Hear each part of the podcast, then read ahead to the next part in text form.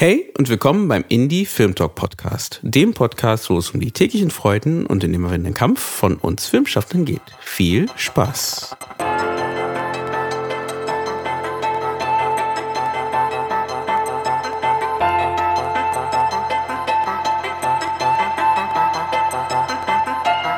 Diesen Podcast gibt es nur durch dich. Damit es noch lange Indie Film Talk Content gibt, unterstütze uns mit einem Abo deiner Wahl bei Steady oder über PayPal. Den Link findest du in den Show Notes. Danke dir. Und jetzt viel Spaß mit einer neuen informativen Folge vom Indie Film Talk Podcast. So, Susanne, jetzt ist mal wieder ein Jahr rum. Ja. Und ja, es ist jetzt wieder Weihnachten. Diese Folge kommt raus, ich glaube direkt sogar am 24.12.2020. Ein verrücktes mhm. Jahr, ein spannendes Jahr. Es ist viel passiert und ja, das wird auch so ein bisschen unser Thema sein heute, oder? Ja, man kann sagen, alle Jahre wieder, aber an sich war dieses Jahr ganz anders als alle anderen Jahre. Also jedes Jahr ist ja immer anders. Aber ich glaube, diesmal gibt es noch besonders viel zu erzählen. Ähm, ein, ein Thema, was uns alle vereint, äh, was wir dieses Jahr alle durchgemacht haben und was noch nicht ganz vorbei ist. Und ähm, ja, wir werden auf jeden Fall äh, über verschiedene Dinge reden, die uns dieses Jahr äh, beschäftigt haben. Wir werden natürlich über Filme reden, die uns dieses Jahr gecatcht haben, über Serien, vielleicht auch über Weihnachtsklassiker oder Silvesterklassiker. Wir werden über Krisen und Chancen reden, natürlich. Äh, ein bisschen die Aussicht auch äh, gerade Kino war ja ein sehr, sehr großes Thema dieses Jahr und Festivals. Wie sieht es mit denen in der Zukunft aus? Und ansonsten lassen wir es uns schmecken mit leckeren Weihnachtssachen und mit wunderbarem Glühwein. Und ich habe auch äh, gehört, wir haben Überraschungsgäste neben den Gästen, die wir eh da haben. Ja, ja, weil ähm, ja das Team wächst. Es werden immer mehr Leute, da, die kommen dazu und dementsprechend genau die kommen noch mal vielleicht später dazu. Vielleicht stellen wir erstmal unsere Gäste vor, die fest dabei sind bei diesem Gespräch, weil ähm, die Glühwein-Dialoge äh, finden ja in der Regel nicht nur als Dialog in einem Zweiergespräch statt, sondern immer mit Gästen. Und heute haben wir zwei Gäste da, die zum einen Teil vom Indie Film Talk sind und einiges machen und eine Person, die bereits bei einer anderen Folge schon dabei war. Deswegen, ich gebe den Ball mal einfach mal weiter äh, an den ersten Gast. Das ist nämlich die Bianca. Und äh, Bianca, du kannst ja mal kurz Hallo sagen und kurz dich vorstellen und kurz sagen, was du so machst. Ja, hallo, ich bin die Bianca, Jasmina Rauch. Und ich bin jetzt seit Februar, glaube ich, haben wir uns kennengelernt beim mhm. Indie Film Talk dabei, schreibe Beiträge und genau, bin jetzt auch mal zum Quatschen dabei. Und ich mache mein Doktorat an der Filmakademie Wien, also wohne in Wien. Und genau, bin auch bei der Filmlöwin äh, tätig als Filmkritikerin. Und ja, davor habe ich auch im Film hinter der Kamera gearbeitet und beim Theater. Aber jetzt bin ich mehr im Bereich Schreiben, Theorie. Mhm. Ja. Endlich noch, noch Unterstützung aus der Geisteswissenschaft, denn äh, Bianca studiert Filmwissenschaften und ähm, das äh, entzückt mich natürlich total. Selbst aus der Theaterwissenschaft kommt, immer befreundet mit der Filmwissenschaft und äh, nochmal ein bisschen Verstärkung aus, aus der Geisteswissenschaft. Ja, ich finde es auch schön, dass wir eben da wissenschaftlich und praktisch zusammenkommen. Das ist ja auch ein, das Einzige, was Sinn macht von der Wissenschaft aus, finde ich. Also mm. will mich ja nicht in meinen Büchern verlieren. ich glaube, das ist auch wichtig, ne? Damit das, was, was man so erarbeitet, auch vielleicht sogar irgendwie den Weg dann wieder in die Praxis, wie du schon sagst, halt findet halt. Und ich versuche gerade den Bogen zu ziehen und ähm, würde einfach mal sagen, ähm, Ludwig, ähm, du kannst dich auch einfach mal kurz mal vorstellen. Das ist nämlich unser weiterer Gast, der da heute da ist. Kannst du mal erzählen, was du so machst? Weil ich meine, manche kennen dich vielleicht schon aus der Folge, wo du dabei warst, aber vielleicht kannst du mal ganz kurz zusammenfassen, ähm, wer du bist, was du machst und ja. Um, ähm, hi, also Ludwig, Ludwig Sporder aus München, Bayern.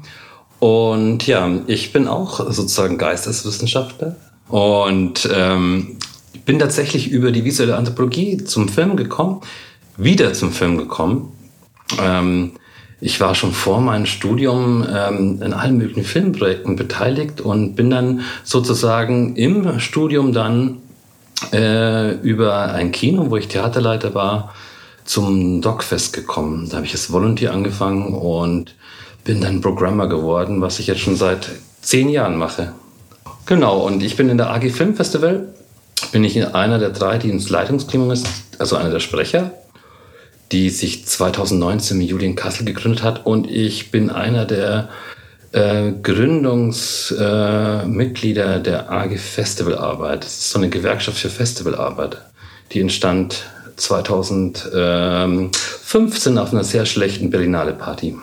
Da konnte man nichts Besseres machen, als sich über die Zustände aufregen. Und dann habe ich mit Grit Lemke und Andrea Kuhn damals die AG Festivalarbeit gegründet oder die Initiative Festivalarbeit gerecht gestalten. Und ich könnte noch einiges mehr erzählen, aber vielleicht dazu später. Du bist ja wirklich in vielen, vielen Bereichen unterwegs, auch eben was die Festivalarbeit angeht, eben nicht in den AGs, sondern eben auch direkt selbst in den verschiedenen Festivals. Und diese beiden AGs, die du auch gerade aufgezählt hast, die waren natürlich dieses Jahr noch mal mehr denn je gefragt, gerade was die Festivalszene angeht. Da wirst du sicherlich auch nachher noch einiges dazu beitragen können, wenn wir genau über die Festivalszene sprechen. Das mache ich. Und ähm, wir haben uns ja auch kennengelernt bei einem Festival, wo wir gearbeitet haben als Moderatorin. Genau. Ja, und was dieses Jahr äh, oder beziehungsweise nächstes Jahr, soweit ich weiß, auch wieder anders stattfinden wird und äh, leider nicht in, in voller Präsenz. Äh, das Max-Ophüls-Festival natürlich in Saarbrücken normalerweise, das Festival mit den blauen Herzen, wird dieses Jahr auch, nicht dieses Jahr, sondern Anfang 21 ähm, online stattfinden, soweit ich weiß, soweit die Pressemitteilung. So wird es sein, ja. ja so wie viele Festivals dieses Jahr, ne? Ich würde gerne nochmal, bevor wir in das Gespräch ganz eintauchen, ist ja Tradition eigentlich, also kann man es schon Tradition nennen, wenn man es äh, jetzt so zweimal hintereinander gemacht hat, einfach mal nochmal kurz fragen, was habt ihr denn so auf euren Tisch? Was jetzt so diese weihnachtliche Stimmung vielleicht irgendwie transportiert. Weil sonst machen wir es ja immer im Roundtable an einem Tisch, wo wir zusammensitzen. Ich meine, letztes Mal war Susanne auch zugeschaltet. Aber jetzt ist das erste Mal, dass man das jetzt, wie viele wahrscheinlich äh, jetzt in dieser, dieser Zeit halt äh, viel über Zoom, über Skype, über Ferne macht. Und ja, deswegen, man sieht ja nicht wirklich, was die anderen halt machen in der Zeit. Deswegen, was habt ihr denn auf dem Tisch, was so weihnachtlich ist, was euch so vielleicht so ein bisschen die Stimmung bringt von Weihnachten oder Feiertage irgendwie? Na, tatsächlich habe ich vier Schokonikoläuse vor mir stehen und einen Glühwein. Aber die Schokonikoläuse sind nicht für mich. Und ähm, genau, aber die äh, äh, machen es auf alle Fälle, dass ich mich ein bisschen weihnachtlich fühle. Das, das klingt wie ein Kredit, also ein, ein Schoko-Nikolaus-Kredit. ja, so würde ich es nicht sehen. Ich würde es eher als, äh, als ein Geschenk, das bald äh, seine ah. Äh, neuen Besitzer dann sucht. Bianca, wie bringst du dich denn in, in Weihnachtsstimmung? Ja, generell in Weihnachtsstimmung bringe ich mich mit Musik und Christkindlmärkten, aber die haben wir jetzt leider zu. Mhm. Aber also heute passiert das mit Glühwein in einer schönen Hefe mit Engelchen, die ähm, Eis laufen. und ähm, Mini-Spekulatius, das ich dann noch zwischendurch knabbern werde. Und hinter mir hängt auch ein Nikolaus an der Wand. Genau, den sehe ich zwar selber nicht, aber ich spüre ihn und das bringt mich in Weihnachtsstimmung. Und Susanne, wie sieht es bei dir aus? Also auf dem Tisch habe ich einen kleinen Goldteller von meiner Oma und dort ist so ein bisschen Lebkuchen drapiert und äh, Florentina, die habe ich gestern gebacken, um mich auch so ein bisschen in Stimmung zu bringen.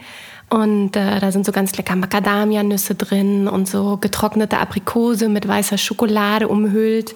Und ansonsten haben wir jetzt immer jedes Jahr, weil unsere Wohnung ist so klein, da passt kein Tannenbaum rein, kein Weihnachtsbaum. Und der wird ja auch normalerweise, also so ist es bei uns, am 23. erst aufgestellt und dann geschmückt einen Tag später an Heiligabend. Und hier ist es so, dass wir einen Strauß haben mit äh, Tannenzweigen in einer großen Vase, der steht auf dem Tisch. Und da sind so ganz, ganz viele Elemente dran gehangen. Meine Eltern haben ganz, ganz viele so ähm, Weihnachtsaufhänger, die noch wirklich von ihren Urgroßeltern sind. Und da hat jedes einzelne kleine Aufhängerchen hat eine Geschichte. Zum Beispiel ist da auch ähm, der Lieblingsaufhänger meiner Oma, das ist so ein gläserner Zapfen. Oder von meinem Onkel hatte ich mal einen, einen Aufhänger mit Engelchen geschenkt bekommen. Da war ich so sieben, acht Jahre, die hatten immer einen ganz großen Tannenbaum. Und dieses ähm, Aufstellen von diesem Strauß ist auch immer schon so ein bisschen Weihnachten. Aber ich muss ehrlich sein, dieses Jahr fühlt es sich schon ein bisschen anders an. Ähm, gerade weil man natürlich auch die Christkindlmärkte nicht hat, auch wenn sie einen manchmal nerven, wenn sie viel zu früh kommen. Und dieses Jahr war es genau umgekehrt, dass man sich so dachte, komisch. Also irgendwie bekommt man dieses Jahr nicht so viel mit von der Weihnachtsstimmung, aber wir machen es uns trotzdem gemütlich. Und bei dir, Eugene? Ach, bei mir, bei mir sieht es ähnlich aus. Was, was haben wir? Wir haben so ein bisschen so eine, äh, die Zweige. Man macht sich ja mal so einen, so einen kleinen äh, Advent, nee, nicht Adventskranz, sondern einen kleinen doch, das ist ein Adventskranz, ne? Und das, das ist das, was wir da haben. Und genau, vorher als Kind immer so ganz groß mit, mit dem Baum und äh, Tür ist zu und man darf da gar nicht mehr in den Raum für ein paar Tage und äh, dann wird der die Tür aufgemacht und zu Weihnachten ist dann dieser fette Baum da. Ähm, macht man gar nicht mehr so oft leider. Und ich, ich habe ja auch schon im Vorgespräch gesagt, ich fühle mich noch gar nicht so wirklich weihnachtlich, weil einfach die Situation es einfach nicht so wirklich zulässt vielleicht. Und wie schon Susanne gesagt hat, einfach auch vielleicht so die Weihnachtsmärkte so ein bisschen fehlen ähm, wo man, auch wenn man gar nicht so oft da war am Ende, aber äh, die waren halt da. man fährt vorbei, läuft vorbei, sieht sie, sieht die Leute da drin und denkt sich so, ja, äh, das ist Weihnachten mal wieder. Und manchmal hat man vielleicht damals sogar gedacht, so, auch man ist wieder zu viel, irgendwie immer wieder dasselbe und äh, immer früher, ne? Ähm, und jetzt denkt man sich so, es fehlt irgendwie so ein bisschen, ne? Aber ist ja auch so ein bisschen das Thema von unserem Gespräch, so ein bisschen, ne? wie wir dieses Jahr so ein bisschen wahrgenommen haben, nachdem äh, dem, was alles hier passiert ist. Und ich meine, wenn wir jetzt äh, das Thema Kinos zum Beispiel sehen, wo jetzt zum Beispiel ja die meisten Kinos zu haben wieder, aktuell in Deutschland zumindest. Und man selber ja sehr selten jetzt ins Kino gegangen ist dieses Jahr. Das erste Jahr, wo man halt so wenig ins Kino gegangen ist. Ich weiß nicht, wie es bei euch war. Also ich war dieses Jahr eigentlich, ich glaube, ich glaube sogar nur einmal im Kino oder zweimal. Mehr habe ich nicht geschafft, weil ich einfach danach, ab dann, wo eben der Lockdown war, es nicht wirklich die Möglichkeit gab. War es bei euch anders? Ja, ich habe mal im Sommer die Gelegenheit ergriffen, als dann in Wien ein paar Wochen waren, wo man ins Kino gehen konnte. Ich weiß nicht, wie das jetzt bei euch war. Aber da hat er auch mal zwischendurch Kino offen gehabt wieder, oder? Bei uns hat auch ja, ja, ja. Abständen. Mhm. Ja. Mhm. Ging, äh, ging mir ähnlich. Ich habe sogar ein großes Glück gehabt, weil ich habe sogar danach dieses Jahr noch äh, an zwei Festivals mitgewirkt, die tatsächlich im Kino stattgefunden haben. Das waren im Sommer die Filmkunstwochen, die liefen drei Wochen lang und da war ich sehr oft im Kino, hatte viele Filmgespräche und dann hatte ich, war ich noch beim Kino der Kunst dabei in München und das hatte das große Glück, dass es sein letzter Tag am 1. November war und wir das genau noch äh, durchziehen konnten, bevor es wieder in den Lockdown ging und alle Kinos schließen mussten. Genau dasselbe wie bei der Biennale. Das war auch bis 1. oder 2. November und dann zack, war es wieder vorbei. Das habe ich auch noch ausgenutzt. Das würde mich auch mal interessieren, ja, wenn ihr so auch gerade an das nächste Jahr denkt und was die Kinoszene angeht. Habt ihr ähm, das Gefühl, wenn alles wieder langsam ein bisschen normaler wird und man auch die Kinos wieder nutzen kann oder die Kinos öffnen dürfen? Habt ihr das Gefühl, es wird einen größeren Ansturm geben oder gibt es Konzepte oder Ideen, wo ihr denkt, man könnte da doch das Kino auch noch mal ein bisschen anstupsen und größer machen? Ludwig, hast du eine, eine Idee oder hast du auch Konzepte gesehen, die man vielleicht auch fortsetzen könnte? Also ich denke mal, es gibt äh, wirklich sehr gute Konzepte in den Kinos, die eigentlich auch super funktioniert haben. Deswegen gab es ja eigentlich keine bestätigten Fälle im, im Kino. Was ich äh, natürlich sagen muss, äh, in München war es auf alle Fälle so, an einem Wochenende, bevor, äh, bevor der Lockdown kam, waren äh, in meinen Kinos alle Vorstellungen voll. Also wirklich, da war alles ausverkauft, weil alle das nochmal genutzt haben, in die Kinos zu gehen. Aber im Großen und Ganzen, glaube ich, ist momentan bei vielen die Angst relativ groß, dass ähm, ich denke, wenn die Kinos wieder aufmachen, äh, äh, dass es erstmal einen, ähm, einen zarten Anfang nimmt.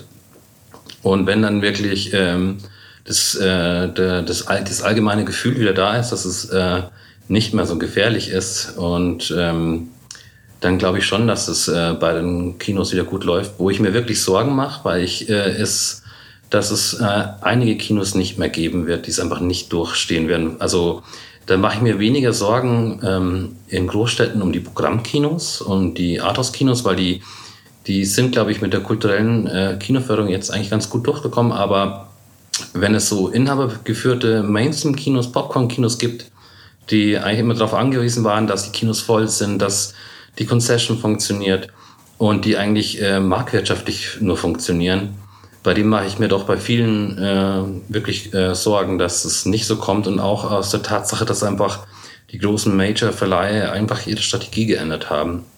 Das ist eben, dass wir Warner eben jetzt gerade diese Woche auch gesagt haben, dass, es, äh, dass sie alle ihre Filme sowohl im Kino als auch gleichzeitig auf HBO Max äh, äh, Day-to-Date äh, starten werden. Und deswegen ähm, sehe ich es zumindest für einen Teil der Kinos schwierig und ich glaube auch ähm, längerfristig ähm, ist es, ähm, glaube ich, sind wir auch vor einem gleichen Strukturwandel, wo man sich darum kümmern muss, dass man äh, den Kinos, äh, zumindest ein Teil der Kinos, einen ähnlichen Wert zumisst, den wir auch Museen oder ähm, Theatern äh, zumessen und sie auch richtig fördern.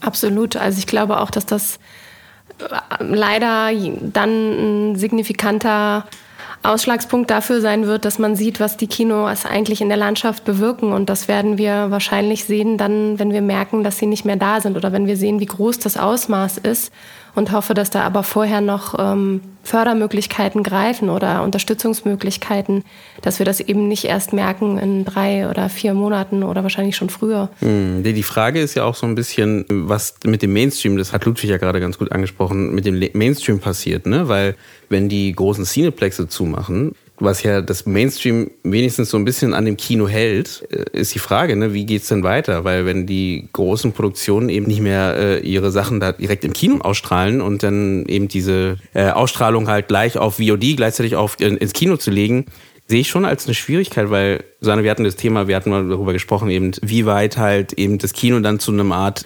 kulturellen Bereich wird, wo man halt mehr so in diese Richtung von Theater rückt. Ne? Also dass man halt ne, diese diese es gibt dieses Programmkino, es gibt äh, die kleinen Arthouse-Kinos zum Beispiel, wo halt viele Leute hingehen, aber halt trotzdem eher die Filminteressierten ähm, weniger die Leute, die halt einfach nur ins Kino gehen, um Spaß zu haben und äh, sich ein bisschen, ein bisschen abzuschalten. Und wenn da diese Cineplexe nicht mehr da sind, oder zumindest halt in diesem Maße, wie sie da sind, vielleicht um einiges halt verringert werden, zum Beispiel in Berlin, dann frage ich mich auch so, wie, wie es weitergeht. Ich meine, am Ende ähm, ist das ja auch wieder das Geld, was zurückgeht in die Filmförderanstalt, um halt weitere Projekte hier in, in Deutschland zu fördern. Ja, das ist auf alle Fälle ein, äh, ein Punkt. Also die FFA, die Finanzierung ist momentan ähm, nicht vorhanden, so wie sie äh, in den letzten Jahren war. Und ähm, was ich denke, was ein Punkt ist, wo wir weiterdenken, ist, dass man den Kinos die Möglichkeit gibt, äh, am an den digitalen Abspielformen zu partizipieren. Also was so unter äh, zusätzlicher digitaler Kinoraum läuft. Ich habe es gerade gesehen, weil ich dieses Wochenende beim Bundeskongress Kommunaler Kinos äh, ein Gespräch moderiere, die Abschlussdiskussion. Da gibt es ein äh, neues Format, das heißt Cinema Lovers, was über das Filmhaus Nürnberg läuft. Und das ist, glaube ich, auf alle Fälle ein ganz wesentlicher Punkt, dass man, ähm, dass es da auch ein Umdenken gibt, äh, von den Kinobetreibern, Verleihern und allen, dass man den Kinos einfach die Chance gibt, äh, digital zu partizipieren. Und ähm, genau, und das ist, glaube ich, ein, auch ein wichtiger Punkt. Und gerade bei, es gibt ja jetzt auch schon bestimmte ähm, äh, ländliche Gegenden, wo es eigentlich kaum noch Kinos gibt. Und da, glaube ich, muss es wahrscheinlich auch ein, ein Umdenken gibt zu vielleicht mobilen, äh, mobilen äh, Kinoprojekten und äh, Konzepten. Aber ich bin sehr gespannt. Das ist auf alle Fälle eine Zeit des Wandels, in der wir uns gerade befinden, der durch Corona ähm, stark beschleunigt wurde. Digital zu partizipieren, meinst du da in erster Linie halt wirklich sich als Kino auf eine Online-Plattform zu schalten, wo auch eigene Sachen in irgendeiner Form gestreamt werden? Oder wie können diese Konzepte von digitaler Partizipation von Seiten der Kinos aussehen? Also ähm, äh, als digitaler Kinoraum. Also dass man zum Beispiel sagt, also gerade ein Problem für kleine, äh, kleine Filme ist es ja, dass es in momentanen Förderung, dass sie ja eigentlich ähm, täglich äh, laufen müssen in der ersten Woche, aber eigentlich nicht die Resonanz erzielen. Und äh, das ist, wenn die Kinobetreiber, die Kinos selbst einen digitalen Raum haben und zu sagen, äh, wir haben jetzt, in, wir können den Film jetzt momentan nicht im Kino zeigen, aber wir haben einen digitalen Raum, da könnt ihr den Film noch sehen. Äh, das ist also einfach, ähm, äh, die das finanziell teilen mit den Verleihern. Und dass vielleicht auch dann die Chance besteht, dass Filme, die dann gut laufen, auch wieder zurück ins Kino gehen. Also es ist auf alle Fälle notwendig, dass es äh, sehr viel flexiblere Formen der äh, Filmauswertung geben muss in Zukunft. Hast du das Gefühl oder habt ihr das Gefühl in allgemein, dass halt die Kinos auch darauf Lust haben? Weil ich meine, am Ende ist das Kino ja eigentlich, ich meine, das Kino möchte sich schon immer absetzen, möchte immer das Besondere sein, dass man da hingeht, man geht in diesen dunklen Raum. Ich sage immer so, es ist so der einzige Ort, wo vielleicht äh, nicht jeder, aber die meisten versuchen zumindest ihr Smartphone auszuschalten und wirklich den Film zu schauen und sich da voll und ganz der Geschichte hinzugeben, um auch vielleicht vielleicht Filme oder Geschichten für sich anzunehmen, die halt doch vielleicht ein bisschen verschrobelter sind oder ein bisschen schwieriger sind zu verstehen, aber dann halt erst so in der Länge halt ihr, ihr volles Potenzial entfalten. Und ich glaube, ich, ich, ich verstehe, was du meinst. Mhm. Also die äh, Frage ist, ähm, es ist auf alle Fälle die Position gerade von vielen Kinobetreibern, die sich vehement äh, dagegen wehren. Das ist ähm, und aber ich denke, es gibt auch ähm, gerade das, was vor ein paar Jahren Diskussion war, dass ähm, eben Filme wie ähm, Roma zum Beispiel, Netflix-Produktion, dass man den äh, Film nicht zeigt, weil er ihnen die Auswertungsfenster nicht garantiert. Und es gibt tatsächlich auch Kinobetreiber, die das gemacht haben und die hatten dann das Kino immer voll und auch während der Film dann auf Netflix lief. Und ähm, es ist, ich glaube, meiner Meinung nach ist es, ähm, muss man sich äh, rechtzeitig um einen Wandel äh, kümmern und um ihn selbst zu gestalten zu können, bevor es zu spät ist. Es gibt ein schönes Roman aus Il Gatto ähm, da sagt der ähm, Fürst ja am Ende, wenn wir wollen, dass alles so bleibt, wie es ist, müssen wir alles ändern.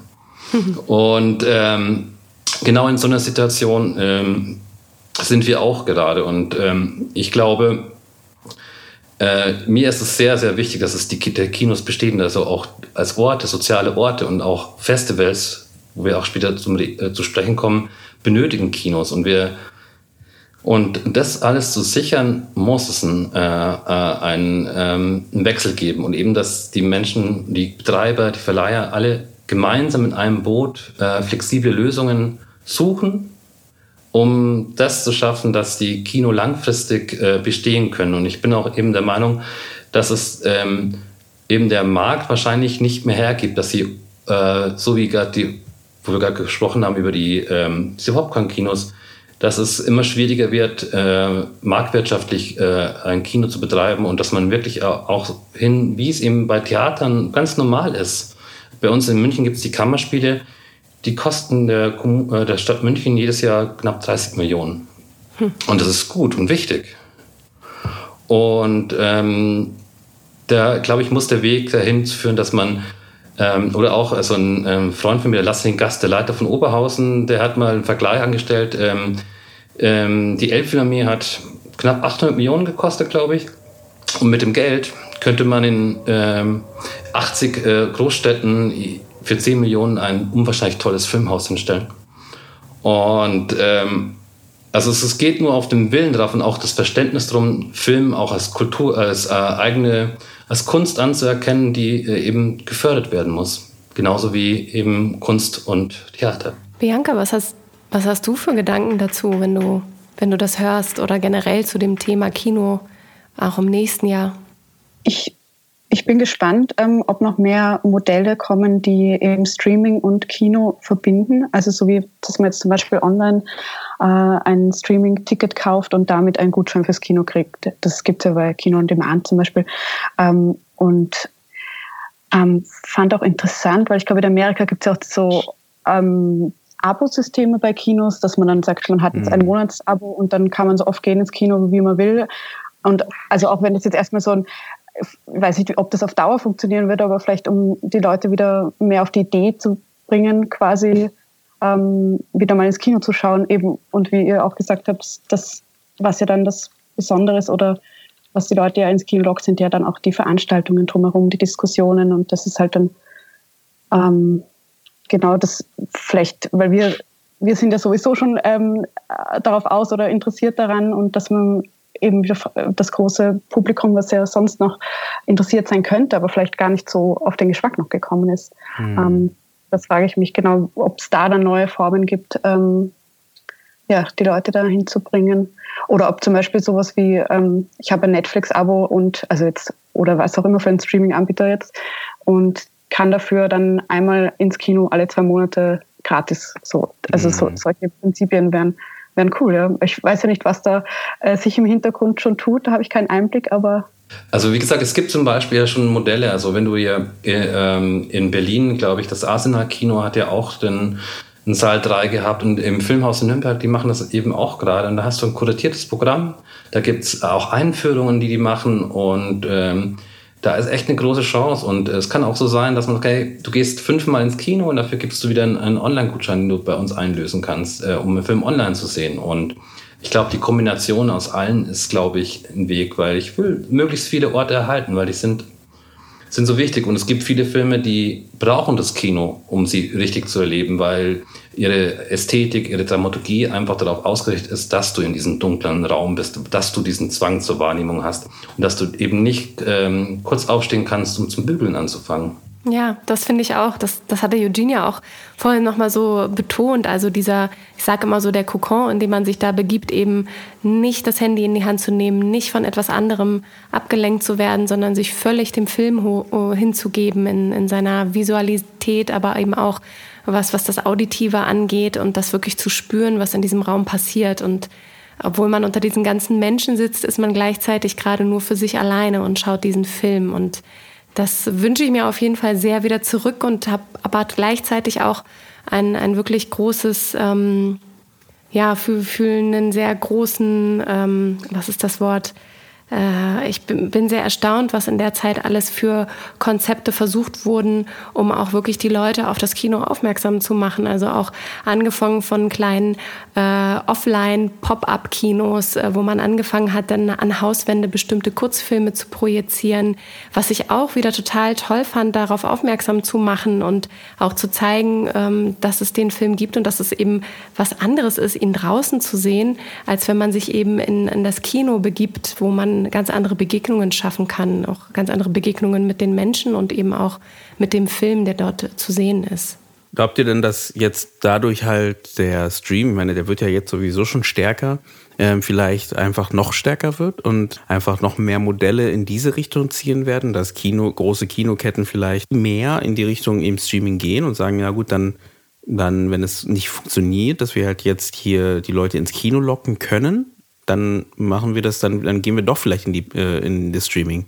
Also ich, ich glaube, dass es da also äh, nicht, ähm, also für die Kino, also man muss sich vorstellen, wenn du dir die ganz großen Ketten in Deutschland anschaust, so wie Sinister und Cinema, also die sind jetzt eh äh, beim Fusionieren, hast du meistens äh, Immobilienfonds dahinter, die diese Immobilien besitzen, die das vermieten und ähm, die damit ähm, Geld machen. Also mal, wenn ich jetzt weg von den Cineplexen gehen, das dann ja auch inhabergeführte Kinos. Aber wenn ich diese ganz großen, äh, also die große Kette da sehe und die es ja auch gerade in, in den Vereinigten Staaten oder in Großbritannien gibt, ähm, da ist es, da ist es einfach dahinter, wie entscheiden sich die, äh, ähm, die Fonds dahinter oder die Betreiber, was, was sinnvoll ist. Aber man muss auf alle Fälle sagen, also warum zum Beispiel so, wenn man jetzt den Mainstream nimmt, äh, Konzerne wie Disney oder eben Warner, wo dahinter AT&T jetzt steht, ähm, ist es natürlich so, dass zum Beispiel Netflix haben 200 Millionen äh, Subscriber und die, die versuchen ja gerade in dem Markt, auch ein Markt, der, der in der Zukunft da ist, äh, denen auch Konkurrenz zu machen, bevor es zu spät ist, bevor es ein Monopol gibt. Und deswegen gibt es eben so wie eben Disney Plus oder HBO Max. Aber das ist wirklich gerade ein, ein Bereich. Also wie gesagt, ich sehe den, den Weg, ähm, den jetzt zum Beispiel, wenn ich jetzt gerade ein anderes Festival nehme, Sundance zum Beispiel, hat ja auch die Woche verkündet, dass es ähm, ja auch nicht so stattfinden kann, aber dafür in, in, in ganzen einzelnen Bundesstaaten äh, der Vereinigten Staaten gibt es in den Arthouse-Kinos ähm, äh, ein Programm aus Sundance, das da gezeigt wird. Also solche Verbindungen. Also äh, ich würde, momentan lege ich den Wert auf eher auf so diese, auf diese Kino, ähm, Arthouse-Kino, diese Kinobetriebe, auch die anderen, wie kann ich da möglichst viel erhalten auf nicht nur jetzt auf die Sicht der nächsten zwei, drei Jahre, sondern auch längerfristig. Wie kann ich äh, eben Kino so weiter halten und weil die, das Freizeitverhalten hat sich geändert, du hast einfach viel mehr Möglichkeiten, aber es war früher bei anderen Künsten auch so. Also es war genauso, die Malerei hat weiterhin existiert, obwohl es die Fotografie gab äh, und äh, das Theater auch, also, obwohl dann der Film kam. Und so ist es, glaube ich, auch mit dem Kino. Man muss es integrieren und da muss man halt rechtzeitig anfangen. Desto länger man wartet, desto schwieriger wird es. Und, ähm, und ein anderer Punkt, gerade in Deutschland ist es ja so, dass du das, was auch Festivals betrifft und äh, Kinos, ist äh, ein Großteil dieser Förderung von Kommunen geleistet wird. Und ähm, die Kommunen und die kommunalen Finanzen äh, sind ja besonders unter Corona gelitten, weil ähm, äh, sie Kult, Kultur ist eine freiwillige äh, Aufgabe der Kommunen, leider. Das muss sich auch ändern. Das heißt, wenn der, die dürften eigentlich im, in dem Verwaltungshaus keine Schulden aufnehmen, also Ausnahme jetzt im nächsten Jahr wegen Corona. Was heißt, ähm, wenn ich Pflichtaufgaben habe, die ich unbedingt erfüllen muss, muss ich bei den freiwilligen Aufgaben äh, sparen. Und das ist Kultur äh, zu einem bestimmten Teil, obwohl dieser Haushalt gar nicht so groß ist. Also ich habe ein Beispiel aus München zum Beispiel. Das Kulturreferat hat jetzt 12 Millionen für spart es für nächste Jahr ein. Und einen Tag davor hat das Kommunalreferat gesagt, äh, wir haben jetzt 145 Millionen neue Ausgaben. Um sich den Vergleich einfach mal nochmal äh, zu sehen, das ist, Kultur ist eigentlich so wenig, aber da muss auch da muss sich viel ändern, damit wir das eigentlich bewahren können. Da geht es jetzt nicht nur um Film, da geht es um Kultur in, in, einem viel breiteren Sinne.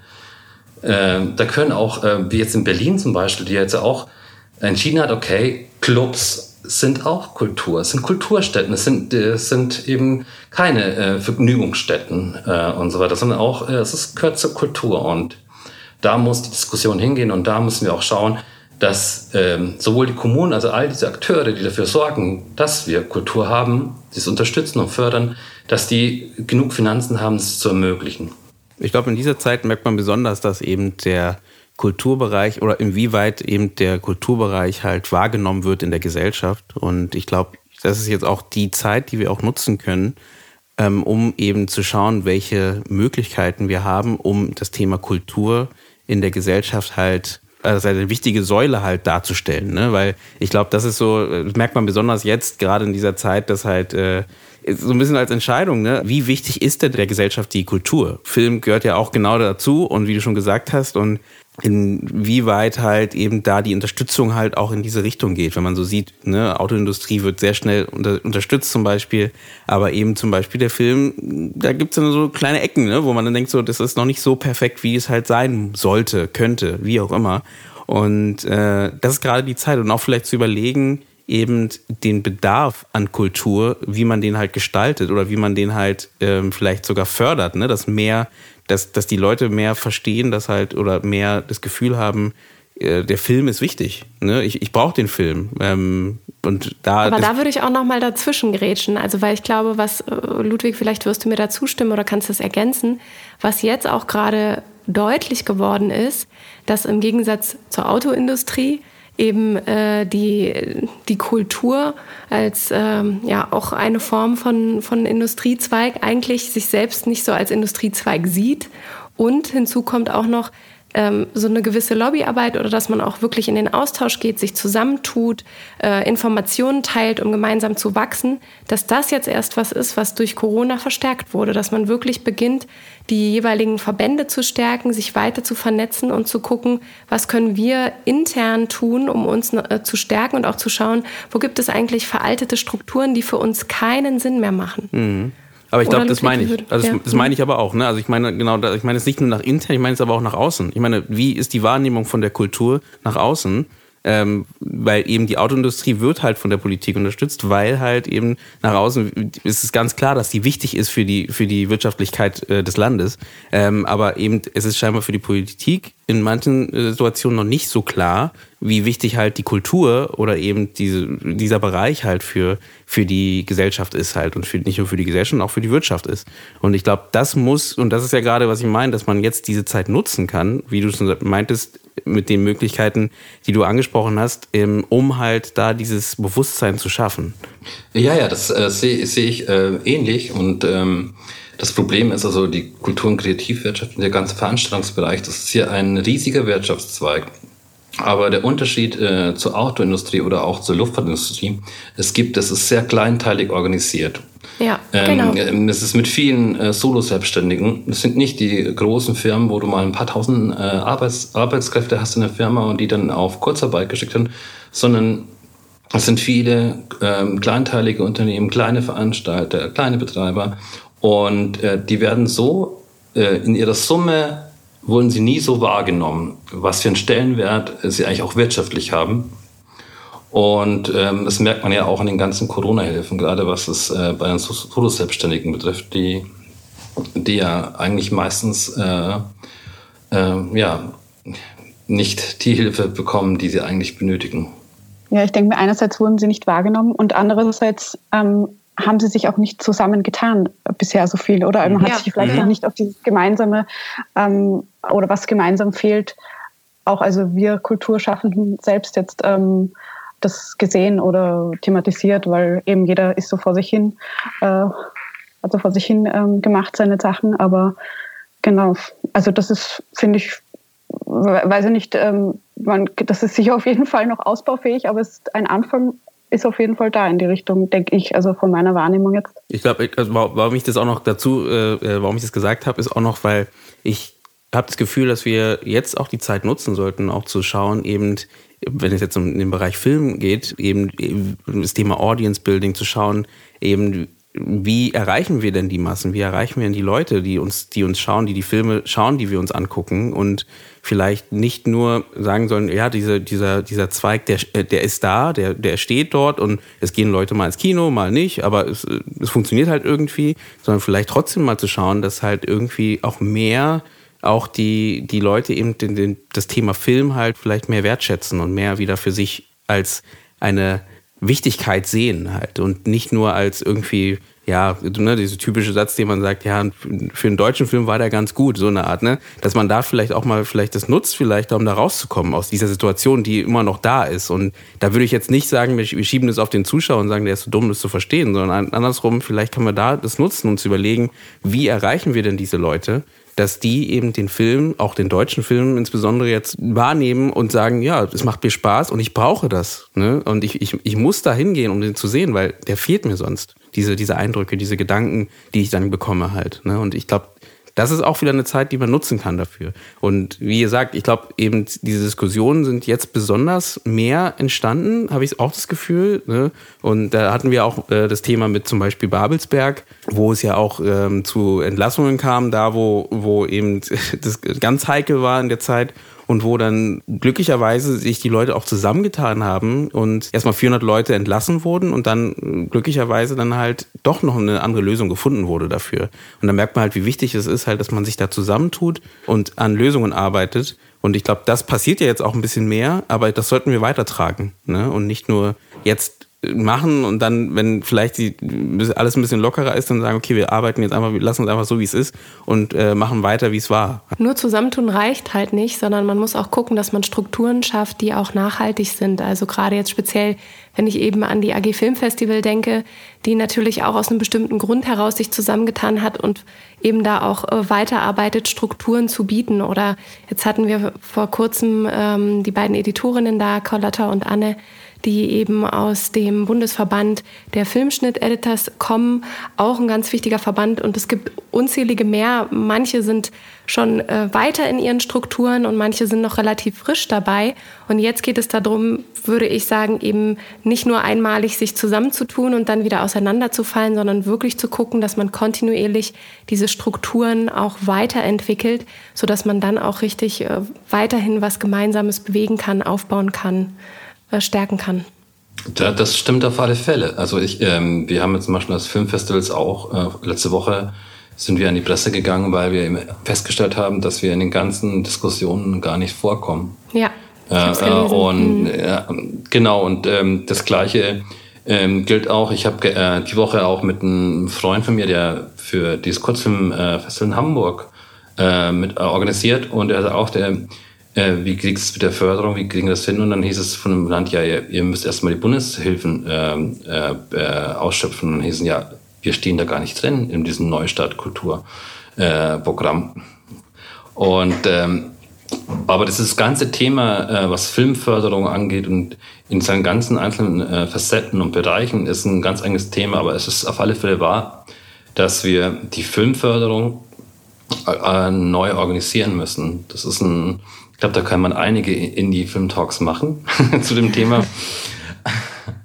äh, und aber das ist ein Thema, das, äh, äh, wie wird Film betrachtet äh, und ähm, äh, was muss sich äh, daran ändern? Also geht es ähm, auch um die gerade verschobene Novelle für das Filmförderungsgesetz. Da ist einfach ein Punkt da, sage ich, so wie es jetzt ist, kann es nicht weitergehen. Es muss sich eben einiges ändern. Und das wird uns die nächsten Jahre hoffentlich äh, positiv begleiten. Jetzt ist der richtige Zeitpunkt, weil, wie gesagt, eine Krise ist auch eine Chance, was zu verändern. Total. Den, den Ball für weitere Gespräche nehmen wir gerne auf. Und da wird es sicherlich noch Momente geben und äh, Themen, wo wir nochmal zusammenkommen, um genau darüber zu sprechen. Ich wollte noch wegen vorher anmerken, weil ihr auch kurz angesprochen habt, den urbanen Raum und ähm, außerhalb, das ist ja auch so ein wichtiger Punkt, eben, dass man, es gibt in der Stadt die Kinos, die werden sicher nicht aussterben sozusagen, aber eben was passiert drumherum mhm. und, und da irgendwie auch flexible Formen zu schaffen, das finde ich auch, es wird sicher auch noch ein großes Thema in der Zukunft. Also wenn man es jetzt ans Theater schaut, da gibt es zumindest Tourneetheater, die Form, also von diesem wandernden Theater, das flexibel ist. Aber im Kino, eben wie du vorher sagtest auch, ähm, Susanne, das Projizieren an die Wände, dass das zum Beispiel eine Möglichkeit war im Sommer, ähm, eben so, so Wanderkino-Ideen, ob sich sowas dann auch in nächster Zeit noch ähm, ja, entwickelt mehr. Dann, ich würde kurz einhaken und fragen, Autokinos. Wer von euch war denn im Autokino? Und habt ihr das Gefühl, dass es leider wieder irgendwie abgeflaut ist, diese, diese anfängliche Euphorie von wieder diesem altertümlichen, in Anführungsstrichen, Art Filme zu schauen? Und irgendwie ist sie dann wieder so, habe ich das Gefühl, zumindest so ein bisschen langsam seicht wieder runtergegangen. Wie geht's euch dabei? Ja, ich war jetzt tatsächlich nicht, ähm, aber ich war auch am Anfang euphorisch. Und dann war ich aber nicht, weil mir das Programm nicht zugesagt hat und ich natürlich erstmal ein Auto hätte ausbauen müssen. Und ja, es ist dann, also man ist ja dann so neugierig, vor allem weil man das ja aus amerikanischen Filmen kennt, mhm. oder? Also das ist so eine Vorstellung, das dann mal selber zu machen, den Ton durchs Radio äh, zu hören, also durchs Autoradio. Und genau, ja, ich ich war aber dann im Sommerkino, also so zu Fuß quasi, weil das mm. gibt es ja nach wie vor. Aber genau, so war das bei mir. Ich war im Sommer mal im äh, Autokino, äh, es ist ein Pop-up-Autokino gewesen, äh, aber da gab es zum Glück dann auch ähm, Liegestühle, wo man sich vorne hinsetzen konnte. Und ähm, ähm, ich denke, also ähm, das ist ja der ganze Komplex äh, von Open-Air-Kino. Ähm, ähm, flexible Formen, wie man das, also weil gesagt, die Technik ist da, man kann ja jetzt eigentlich äh, überall ähm, Kino machen, Filme zeigen.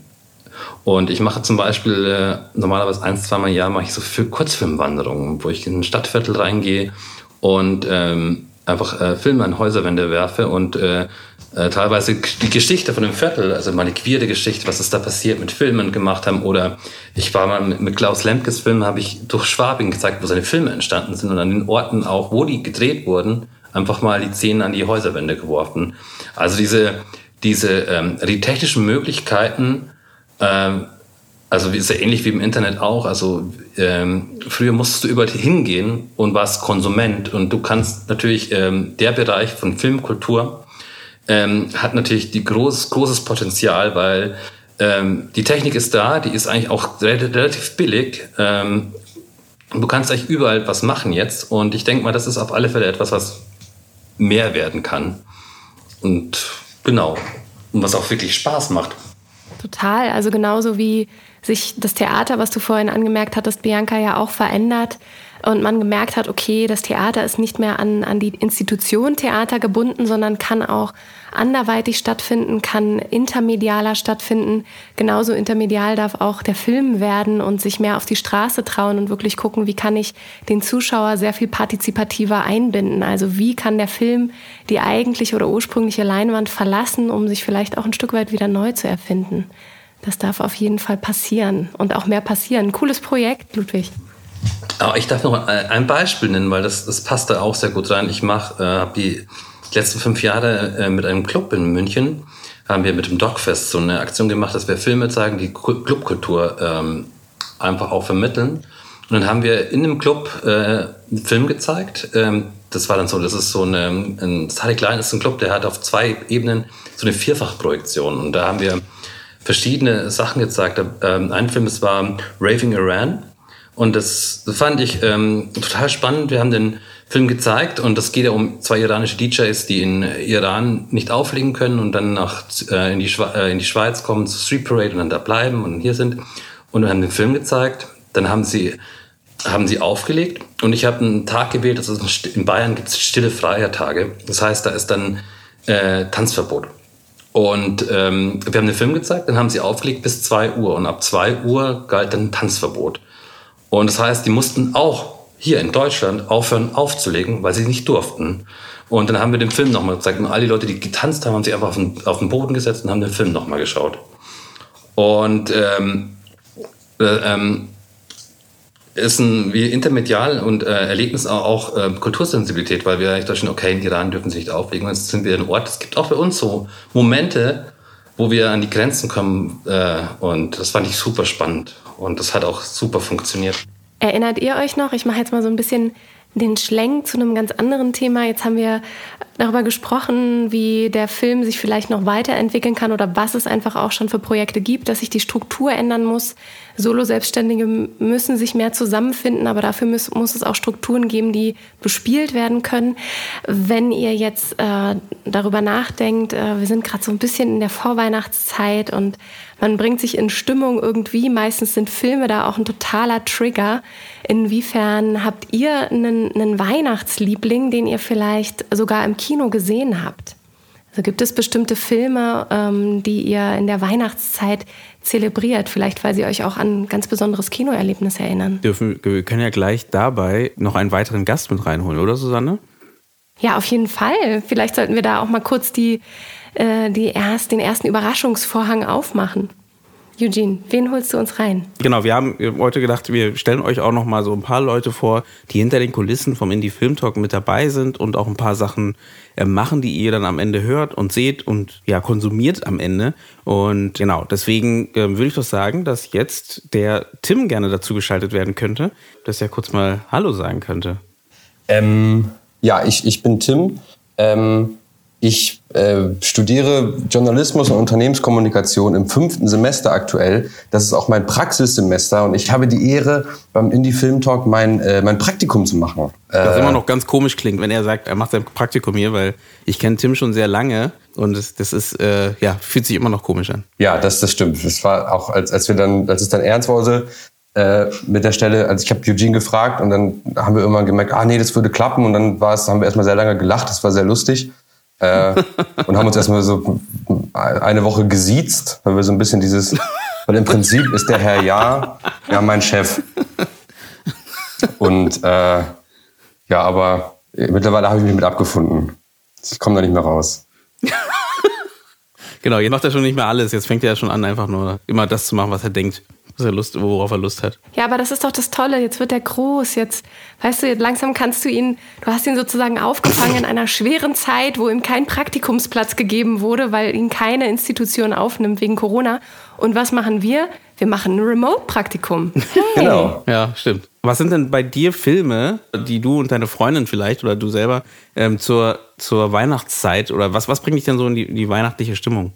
Unabhängig von Filmen sind es auf jeden Fall Kekse. Hier vor mir steht auch eine Dose mit Keksen, die meine Freundin heute gebacken hat. Ich weiß aber nicht, ob ich sie essen darf. Deswegen habe ich es bisher noch nicht gemacht. Aber das ist ja total die Folter. Ja, ich habe ich hab das schlecht organisiert hier, was das anbelangt. Ähm, sonst, ich bin eigentlich, muss ich gestehen, ich weiß nicht, ob es zum, Prinzip, äh, zum Konzept der Sendung passt. Ich bin eigentlich ein ziemlicher Weihnachtsmuffel. Äh, äh, doch, wir lieben nämlich Ambivalenzen. Wir mögen das sehr gerne, wenn man verschiedene Leute hier reinbringt, so ein bisschen mehr Dynamik. Also du bist genau Wusste richtig. Wusste ich doch. Perfekt. Ähm, deswegen bin ich auch nicht der große Weihnachtsfilmgucker. Was dann, was ich aber fast jedes Jahr geguckt habe, ich weiß auch nicht warum, aber mal, man hat eigentlich dann auch nichts Besseres zu tun. Ich, es ist immer am, am zweiten Weihnachtsfeiertag und so läuft der kleine Lord im, äh, im Fernsehen. Mhm. Und, äh, noch nie gesehen. Noch nie gesehen. Ich, hab's, ich weiß, dass der tatsächlich immer läuft, genauso wie Sissy, genauso genau, das wie kommt immer danach. die Feuerzangenbowle. Es sind immer so Sachen, die laufen dann immer, aber tatsächlich noch nie gesehen, der kleine Lord. Aber für viele anscheinend ein Knaller. Äh, nee, ein Knaller würde ich jetzt nicht sagen, aber irgendwie passiert es einfach. Film. Irgendwie passiert es einfach. Ja, da bist du aber nicht alleine. Ja, das wusste ich. da kommt's. äh, und der, der wird immer geguckt. Ähm, und stimmt, sonst die, die Feuerzangenbowle, die äh, guckt meine Mutter auch immer. Ähm, und dann so laut, dass wir dann auch alle immer rein und dann guckt man sich das auch an. Ähm, aber sonst bin ich gar nicht. Ganz kurz, sie guckt sich das alleine an und dann kommt ihr mit ins Zimmer, wenn sie dann so laut guckt, dass ihr da reinkommt. Na, die macht es an und dann ist es laut und dann so laut, dass man dann irgendwann denkt, ja, okay, ich hab's verstanden, wir kommen. Ich muss ja sagen, dass die Feuerzangenbowle tatsächlich äh, ähm, auch an Weihnachten eine große Rolle spielt, weil wir haben äh, an der TU bei uns ein, auch ein Student, TU-Film, ein studentisches ja, Kino. Und, genau. ähm, mhm. und die zeigen halt jedes Jahr dreimal die Feuerzangenbowle. Und das sind riesige Events mit 800 Leuten jeweils. Und ähm, da war ich während meiner Schule, ich habe an der LMU auch ein, ein studentisches Kino gemacht, so Kino, und dann sind wir da immer rüber. Und äh, das war schon für uns, unser Weihnachtsfilm, der sich über die Jahre raus war, dann immer ähm, ähm, The Big Lebowski. Wir haben immer in der Woche vor Weihnachten äh, an der LMU The Big Lebowski gezeigt. Dazu gab es immer White Russian, also Lebowski und alles. Jeder, jeder der mit, äh, mit Bademantel gekommen ist, durfte kostenlos rein und das sind so Sachen und das, das finde ich eine, eine klasse die, Tradition, die werde ich versuchen bei meiner Familie dieses Jahr einzuführen, Ludwig. Das ist ein super Input. genau. Und auch am ersten und zweiten Weihnachtsfeiertag. Genau, Tim steht, sitzt einfach da im Bademantel und äh, guckt den Big Lebowski für alle. Oder überspiel einfach die alte Videokassette, die wahrscheinlich noch ist. Die, genau. genau, mit, mit dem Big Lebowski. Wir haben den auf 35 Millimeter gezeigt, weil wir haben von Warner die, äh, die Kopie gekommen und hatten dann den, ähm, uns einen Projektor besorgt und wir dahin und dann haben wir den echt jedes Jahr äh, mit einer kleinen Pause äh, beim Rollenwechsel äh, auf 35 Millimeter Bianca, was ist es bei dir? Ja, meine, mein Lieblingsweihnachtsfilm ist tatsächlich einer, einer mit einem Weihnachtsmuffel auch, auch. Also vielleicht würde das dem Team eh gefallen. Aber ich habe den tatsächlich auch nur auf VHS. Das heißt, der heißt das äh, Weihnachtsfieber von 1997 mit Uwe Ochsenknecht und Barbara Auer und Sophie Reuss. Kennt den oh. jemand von euch? nee. Aber hört sich gut an. Erzähl mehr. Ja, ähm, genau. Ich glaube, die gibt es auch eben online nirgendwo, kann man auch nicht mehr auf DVD kaufen. Und ja, ist so ein Road-Movie zwischen Weihnachtsmuffel und Weihnachtsfreak. Mhm. Und genau, ein ungleiches Paar, wie man sich so vorstellen kann. Klassisch, paar gute Gags und ja, ganz lustig, weil es jetzt nicht nur so eine Weihnachts-Romcom ist, sondern eben so dieses Muffige da. Äh. Ist es ein Guilty Pleasure oder ist es ein, ein wirklich für dich guter Film? Ich müsste es sicher, wenn ich es dieses Jahr nochmal geschaut habe. Weil letztes, letztes Jahr ist lange her. Und außerdem finde ich es auch bei den äh, Weihnachtsfilmen schwierig, ähm, wenn man die, da schon so eine enge Beziehung hat, dann hat man die schon teilweise 15, ja, 20 Mal gesehen. Ähm, aber eben, deswegen, das dachte ich mir auch, wenn ich dieses Jahr zum Beispiel, ist noch so ein anderer äh, Film, den ich schon sehr oft gesehen habe, Schöne Bescherung. Mhm. Er ist so, ähm, amerikanische aus von 87 oder so. Also die Griswold-Familie, da gibt es auch eine ganze Reihe von diesen Filmen, wo die dann nach Vegas fahren auch noch. Also das ist ein anderer Teil. Aber genau, da habe ich mir gedacht, ja, wie ich das wohl dieses Jahr finde oder ja, nachdem ich jedes Jahr kritischer werde, was Filme angeht. ich ich habe ja auch so eine noch eine richtige Mainstream Guilty Pleasure und äh, ähm, das wird wahrscheinlich der Klassiker, wo man sich immer wieder äh, drüber sagt, wie oft er im Fernsehen kommt. Drei Nüsse für Aschenbrödel. Ja. Und äh, weil ich hatte eine, eine, eine Ex-Freundin von mir, mit der war ich, die ist Künstlerin gewesen und die hat immer mit Pferden gearbeitet. Und wir haben ähm, also ich glaube 99, 2000 haben wir im Schnee diese Szenen, wenn sie durch den, mit dem, die hat einen weißen Schimmel gehabt, also einen Schimmel gehabt und ist äh, eben, hat, haben wir diese Szenen nachgestellt mit dieser Musik, äh, Kunstvideos und seitdem ist, ist das auch eine Guilty Pleasure, weil ich immer diese Musik dazu habe und ähm, meine Ex-Freundin immer, wie sie durch den Schnee reitet, äh, durch den Wald und so weiter und ich habe halt mir schon eine Armbrust äh, besorgt und so weiter, aber das, das ist tatsächlich auch eine Guilty Pleasure, weil das, äh, dem entkommt man ja auch nicht, äh, glaube ich, an Weihnachten. Das sind so, ja, genau. Das sind so Filme, die, die laufen und laufen und laufen, ne? Wenn man Kevin allein zu Hause, ne, läuft immer. Oh, ich wollte es gerade sagen, ne? das ist meiner. gestern, gestern erst zelebriert. äh, und zwar, das muss auch wirklich sein, gestern zelebriert mit äh, Pizza. Da muss man sich eine Pizza zu bestellen, weil die essen ja am Anfang Pizza ähm, das äh, es triggert mich total und das deswegen, weil ich weiß, es gab eine Zeit, wo ähm, ich als Kind den Film häufig geguckt habe, also zu, zur Weihnachtszeit, weil das einer der wenigen VHS-Kassetten war, die wir hatten. Ähm, also es war halt irgendwie mal aufgenommen aus dem, auf dem Fern, aus dem Fernseher. Und dann habe ich das immer zur Weihnachtszeit geguckt. Meine Eltern haben zu der Zeit viel gearbeitet und ich war häufig auch alleine zu Hause und habe deswegen mir auch Pizza halt einfach aus, aus der TK mir äh, gemacht und habe das dann immer damit verbunden. Und äh, das gehört auch noch dazu, in der Zeit ähm, deswegen Weihnachten ist für mich eine Zeit, äh, eine, oh, was für ein Wortspiel, Achtung, aufgepasst, eine Share-Zeit, denn ich höre Chair, weil, weil zu der Zeit, weil meine Mama hat äh, früher diese Sängerin total geliebt. Und deswegen lief das bei uns irgendwie parallel mit Kevin allein zu Hause so in der Zeit. Und ähm, ja, deswegen verbinde ich zu Weihnachten, wenn ich Kevin allein zu Hause gucke, Pizza essen und es läuft auf jeden Fall irgendwann mal dann an diesem Tag oder in der Woche Cher mit ihren alten Songs. Na, zum, Glück, zum Glück, dass du es nicht parallel machst, das wäre nochmal schwieriger. Also Vielleicht sollte ich das mal ausprobieren. Eben, weil den Text kennst du ja eh schon auswendig, oder vielleicht solltest du mal einen Remix starten. Ja, stimmt. Einfach zusammenschneiden. Stimmt. Einfach den, die Musik von Cher immer da, wo Musik kommt, einfach die Musik von Cher reinschneiden. Oh ja, emotional mhm. gestimmt. Wenn ich die Lieder höre, dann bin ich gleich so, ah, Weihnachtsstimmung. Nee, das stimmt, das stimmt. Eugene, was ist es bei dir? Bei mir, ich bin, ich bin so ein bisschen wie Tim in dem Sinne von, ich habe jetzt nicht den Weihnachtsfilm. Ich, also ich meine, es gibt ja viele Leute, die sagen so Herr der Ringe, dann gucken sich immer alle drei Teile an. Ja, ähm, ne? ja, ja. Das ist bei mir gar nicht irgendwie. Ich habe irgendwie nicht so den, den Weihnachtsfilm und ich habe, aber ich, ich habe natürlich immer wieder welche, so wie eben dieser Kevin allein zu Hause, den man ja dann trotzdem immer wieder gesehen hat, und dann deswegen. Und da komme ich auch mal mit diesen harten Klassikern wie eben äh, Black Christmas, was immer bei Pro7 lief vorher, was irgendwie ganz und gar nicht Weihnachtsstimmung ist, aber immer zu Weihnachten läuft, weil es halt zu Weihnachten spielt. Oder eben natürlich Stirb langsam, darf man natürlich nicht, nicht erwähnen, weil das ist natürlich auch so ein Film, der immer zu Weihnachten oder zu Silvester, nee, zu Weihnachten gespielt wird, im, im Fernsehen zumindest. Und ja, so ein bisschen die Weihnachts- äh, gehört mit zur Weihnachtsstimmung. Vielleicht ist es dann so Guilty Pleasure in dem Sinne von, äh, passt zwar nicht genau in die Zeit rein und auch nicht in die Stimmung von einem selber vielleicht, aber man guckt sich dann trotzdem an, wenn man es immer wieder zu der Zeit gesehen hat. Das ist ein Geräuspern, da will jemand was sagen dazu. Ich, äh, nee, mir, also, äh, aber ich kann gern was sagen, äh, weil ich glaube, wir wollten ja auch noch über Corona sprechen und mir, ich, mir ist wieder aufgefallen. und da ist die Stimmung im Keller. Zack. Nein, äh, ist sie gar nicht. Ich muss sagen, ich habe ja mit der Bianca, habe ich auch noch eine Verbindung, also eine Sache, die uns verbindet, ist, äh, du äh, schreibst ja auch für, für die Filmlöwen. Mhm. Und äh, ich habe, äh, ich bin ähm, durch die Corona-Zeit, ich habe eine gemeinsame Sendung mit der Sophie.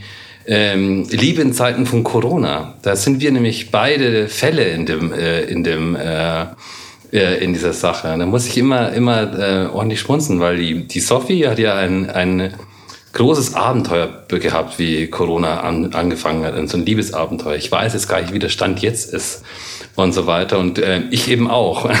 so. Das Baby ist noch nicht da, glaube ich, zu dem da, Zeitpunkt der Aufnahme. Ja, das stimmt. Also das Liebesabenteuer ist auf jeden Fall weitergegangen, wenn du jetzt das meinst, was der Stand ist. genau. Ja. Aber erzähl mal genau, was, was das war. Ja, das ist ähm, ein Radiofeature von, vom Bayerischen Rundfunk. Die machen immer so am Samstag ein, ein großes Radiofeature, das eine Stunde dauert. Und die hat ähm, eine Sendung gemacht, da ging es um Liebe in Zeiten von Corona. Die die ist so im äh, April, äh, März, April äh, entstanden. Und ähm, ich habe ähm, mich in der Zeit auch verliebt und ich hatte danach Corona. Und, ähm, und das, die, äh, meine Geschichte ist die äh, eine, eine Polyamorin Amour Fou, äh, die ein glückliches Ende hatte während meiner äh, Corona-Infektion. Und ähm, Genau, die ist immer noch sehr glücklich. Also deswegen habe ich äh, durchaus ein, auch ein positives, äh, doofes Bild mit Corona. Also es war nicht alles schlimm und negativ und so weiter. Das klingt schön. Was glaubt ihr denn, was uns in den nächsten äh, Jahren an Filmstoffen begleiten werden? Glaubt ihr, wir werden jetzt ganz viele kleine Filme sehen? Ich hatte das Gefühl, als äh, eben so der erste Lockdown war, hat man das Gefühl, oh, jetzt werden jetzt nur noch die nächsten Jahre weil nur noch kleine Teams drehen dürfen. Ne? Deswegen werden die Filme äh, runtergedampft und man macht dann nur noch so kleine Projekte. Aber ich habe das Gefühl, das hat sich jetzt so ein bisschen wieder nicht stabilisiert, will ich nicht sagen, aber äh, verändert, weil jetzt gibt es eben die Auflagen, die man halt hat. Und äh, ich habe auch in der Zeit äh, von Corona noch gedreht gehabt und da war es auch spannend irgendwie, ne, dass du einen Corona-Beauftragten am Set, der schaut, dass wirklich alle sich an die, an die Richtlinien halten und äh, schaut, dass alles da funktioniert. Und das heißt trotzdem relativ großes Team gehabt am Set. Glaubt ihr, dass die Filme vielleicht alle jetzt äh, den nächsten Jahren sehr viele so Quarantänefilme äh, kommen werden? Oder ähm, was, was kommt da auf uns so zu, was so thematisch angeht? Ich denke mal, äh, das Thema Nähe und Distanz äh, ist, glaube ich, äh, ein Thema, ähm, wie wir äh, Körperlichkeit, also mal, wenn ich das, das ähm, ich glaube, Corona hat ja all das auf den Kopf gestellt, ähm, wie wir mit, wie wir ähm, mit, ähm, wie wir Freunde sehen, treffen, was ist, ähm, all, all, all diese Folgen, ähm, dass wir, dass wir eigentlich immer auf Distanz äh, sein müssen, obwohl wir uns am liebsten umarmen würden. Und ähm, das ist sicher ein, ein Thema, also was uns so, also auch so ein Metathema, was uns wahrscheinlich äh, durchaus ähm, begegnet wird. Es gibt keine Clubs mehr. Also all diese Sachen, also diese, das Thema ähm, Einsamkeit oder auf sich selbst gestellt zu sein, ähm, das ist, denke ich, etwas, was, äh, was äh, eine große Rolle äh, spielt, also äh, wird, weil äh, und wir wissen ja noch nicht, wie lange das Ganze dauert und was für ein ähm, was das für einen Effekt einfach gesellschaftlich und sozial auf uns haben wird, wie wir ähm, Nähe äh, empfinden, auch Körperlichkeit und Distanz. Ich glaube auch sowas wie Spaltung der Gesellschaft. Ne? Also ich glaube, das ist auch so ein Thema, was vielleicht ähm, ein bisschen mehr aufkommt, weil man halt einfach merkt, so wie es denn trotzdem eben viele Leute, die sich, äh, die nicht damit einverstanden sind, was gerade passiert und dass dadurch vielleicht auch so dieser, ja, äh, das Thema vielleicht auch nochmal aufgegriffen, mehr aufgegriffen wird, halt wie schnell das passieren kann, dass man sich halt ja, dass, dass eine Gesellschaft sich halt äh, in mehr Richtungen entwickelt halt, wo man sagt so, man kommt nicht zu einem Konsens oder nicht so schnell oder nicht so leicht zu einem Konsens und was so die, die, die Folgen daraus sind. Ja, na, ich glaube, dass, also um auch auf das Thema Nähe und Distanz aufzubauen, mhm. dass auch mehr wirklich mit den Sinnen gespielt wird im filmischen Sinne, also dass mehr experimentiert wird. Also wie kann man da auch die Sinne bespielen und ähm, wie kann vielleicht auch anders erzählt werden. Also ich kann mir vorstellen, dass da noch mal mehr Lust auch da ist, weil wir gerade so ein bisschen vor den 2D-Bildschirmen hängen und wir haben viele Videokonferenzen und da fehlt natürlich auch immer so dieses dass das so alle anderen Sinne auch noch mitbespielt werden, wenn wir normalerweise auf Veranstaltungen sind. Wir riechen, wir fühlen, wir schmecken, ähm, wir, wir, hören ganz anders. Das, das fühlen wir auf der Haut und das ist jetzt alles weg und man ist so ein Stück weit sehr beschnitten, was das Bespielen der Sinne angeht. Das ist alles so gedämpft in Watte und dass das vielleicht mehr explodiert, auch wenn es um, um die Erzählung im Film geht. Das kann ich mir vorstellen. Mhm. Ich kann mir auch vorstellen, dass äh, Formate wie historische Filme, Fantasy, Horror, das quasi die wiederum ganz äh, davon sich entfernen oder etwas anderes geben, so sozusagen Ablenkung von dem, was eben jetzt auch Thema ist, eben wie Nähe und Distanz. Mhm. Ähm, dass da auch wieder einiges kommt. Ich habe auch das Gefühl, aber vielleicht ist es auch nur zufällig, ähm, dass auch wieder viele historische Geschichten, also sei es jetzt auf real historisch basierenden oder einfach zurückversetzt in eine andere Zeit, ähm, gerade beliebt sind, vielleicht auch aus dem Grund. Ja, ich glaube das auch. Also äh, was ich äh, auch total spannend finde, ist, ähm, der Christian Petzold äh, hat, ja ähm, hat ja geschrieben, dass er mit der äh, äh, Corona-Phase, dass er eigentlich dass er Filmstoff hatte, aber dem gar nicht mehr machen will und äh, weil es ihm zu dystopisch war und er will eigentlich was Positives machen und ähm, äh, was er auch was er sehr stark war in den letzten Jahren, sind ja so dystopische äh, Filme auch. Und ähm, was ein Wunsch wäre, würde ich, fände ich total toll, wenn es eine, ähm, eine Wiederentdeckung der Utopie ist. Also, wo wir jetzt auch gerade vorher gesprochen haben, wie wollen wir äh, äh, unsere Zukunft gestalten? Wie, was wollen wir verändern? Also auf ein positives Ziel hingearbeitet, was ja eine Utopie gegenüber einer Dystopie ja ausmacht. Äh, und ähm, das fände ich, glaube ich, auch ganz schön. Und was, was ich mir auch dachte, das ist wieder ein ganz anderes Thema, ist natürlich, ähm, während wir, ähm, während wir sozusagen von vielen Menschen entfremdet waren, körperlich, waren wir auch gleichzeitig auch äh, gezwungen, mit anderen Menschen äh, auf uns zurückgeworfen oder auf diese Menschen. Also dass wir sozusagen ähm, Beziehungen auch eingefroren waren. Weil, äh, okay, äh, wir können es gar nicht mehr anders. Also wir können, ich kann nicht, also ich kann nicht ausziehen, wir können das gar nicht, wir können auch niemanden anderen sehen und so weiter. Und ich kann mir schon auch vorstellen, dass da so Beziehungsdramen äh, auch äh, äh, sich sagen, also dass dieser Moment, dass man eigentlich äh, sein Gegenüber nicht auskommt. Weil es gibt ja keine Möglichkeit. Wir sind jetzt einfach, wir, wir hätten uns eigentlich jetzt getrennt, aber es geht ja gar nicht. Hm. Also ich, ich würde erstmal gerne den neuen James Bond zu sehen bekommen als erstes. bevor die anderen Sachen passieren. Der, ähm, der wird erstmal noch zweimal verschoben wahrscheinlich. Ja, auch ich. Ja. ähm, und sonst, äh, ja, kann ich dem zustimmen, was die anderen gesagt haben. Also ich, ich glaube, also Filme oder auch Kunst im Allgemeinen adaptiert ja immer oder, oder bearbeitet immer die Wirklichkeit, was gerade passiert, was gerade gesellschaftliche Themen sind. Ähm, das macht es ja auch spannend. Ähm, vielleicht würde ich mir, weiß nicht, weil ich bin eher so der, der durchschnittliche Netflix-User. Mm, und ich, würde gern ein bisschen Zeit haben. Also wenn das alles mal hier durch ist, mit dem Virus und äh, dann, dann würde ich gerne ein bisschen Zeit haben, bevor ich mich wieder damit beschäftige. Ähm, also gib mir ein Dreivierteljahr und dann können wir Filme dazu sehen oder diese Themen aufgreifen. Bevor wir äh, jetzt noch unseren zweiten Überraschungsgast reinholen, der sicherlich auch noch was zu dem Thema sagen kann, ähm, wollte ich dich fragen, Tim, sag mal, was machst du denn eigentlich bei uns als Praktikant? Das, was du mir sagst, was ich machen soll, Susanne. ähm, Punkt. Punkt. Nein, ich, ich, äh, ich, ich hoffe natürlich, dass ich in meinem Praktikum viel Spannendes mitnehmen kann. Ähm, und äh, was, was habe ich bisher gemacht? Ich, ich glaube, ich darf Ihnen wieder mal einen Beitrag schreiben. Einen habe ich auch schon mal gemacht. Ähm, ich sitze gerade an so einer endlosen Tabelle für Eugene, äh, die mich wahnsinnig macht, aber das besprechen wir wann anders. Ähm, Was kommt denn da rein in die Tabelle? Ich habe hab einfach nur gesagt, äh, ja, guck mal, wo das Ende von Excel ist. ja, genau. So. Ich versuche die Grenze von Excel aufzuzeigen. Das ist meine, meine Masterarbeit. ähm, und äh, oder wie, wie fühlst du dich denn bei uns? Das ist immer meine Lieblingsfrage. Ich bin, ich bin immer für die Gefühle zuständig, ne, Eugene? Ich ich, ich fühle mich super. Also wir haben uns, also ich, ich, ich kenne ja Eugene schon etwas länger und den habe ich ja auch schon mal in, in, physischer Form, haben wir uns auch schon mal kennengelernt. Susanne, wir kennen uns bisher nur über, über den Bildschirm, äh, was ein bisschen schade ist, woran man aber gerade auch nichts dran ändern kann.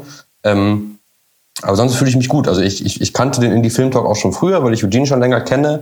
Ähm, mir war aber vorher nicht so richtig bewusst, wie viel Arbeit dahinter steckt und, äh, und ich, ich finde es auch toll, mit was für was für Energie und was für wie viel Herzblut und Motivation ihr beide dahinter steckt, ähm, was ich was ich vorher gar nicht erwartet hatte, wo ich nur Eugene kannte. Nein, kleiner Spaß.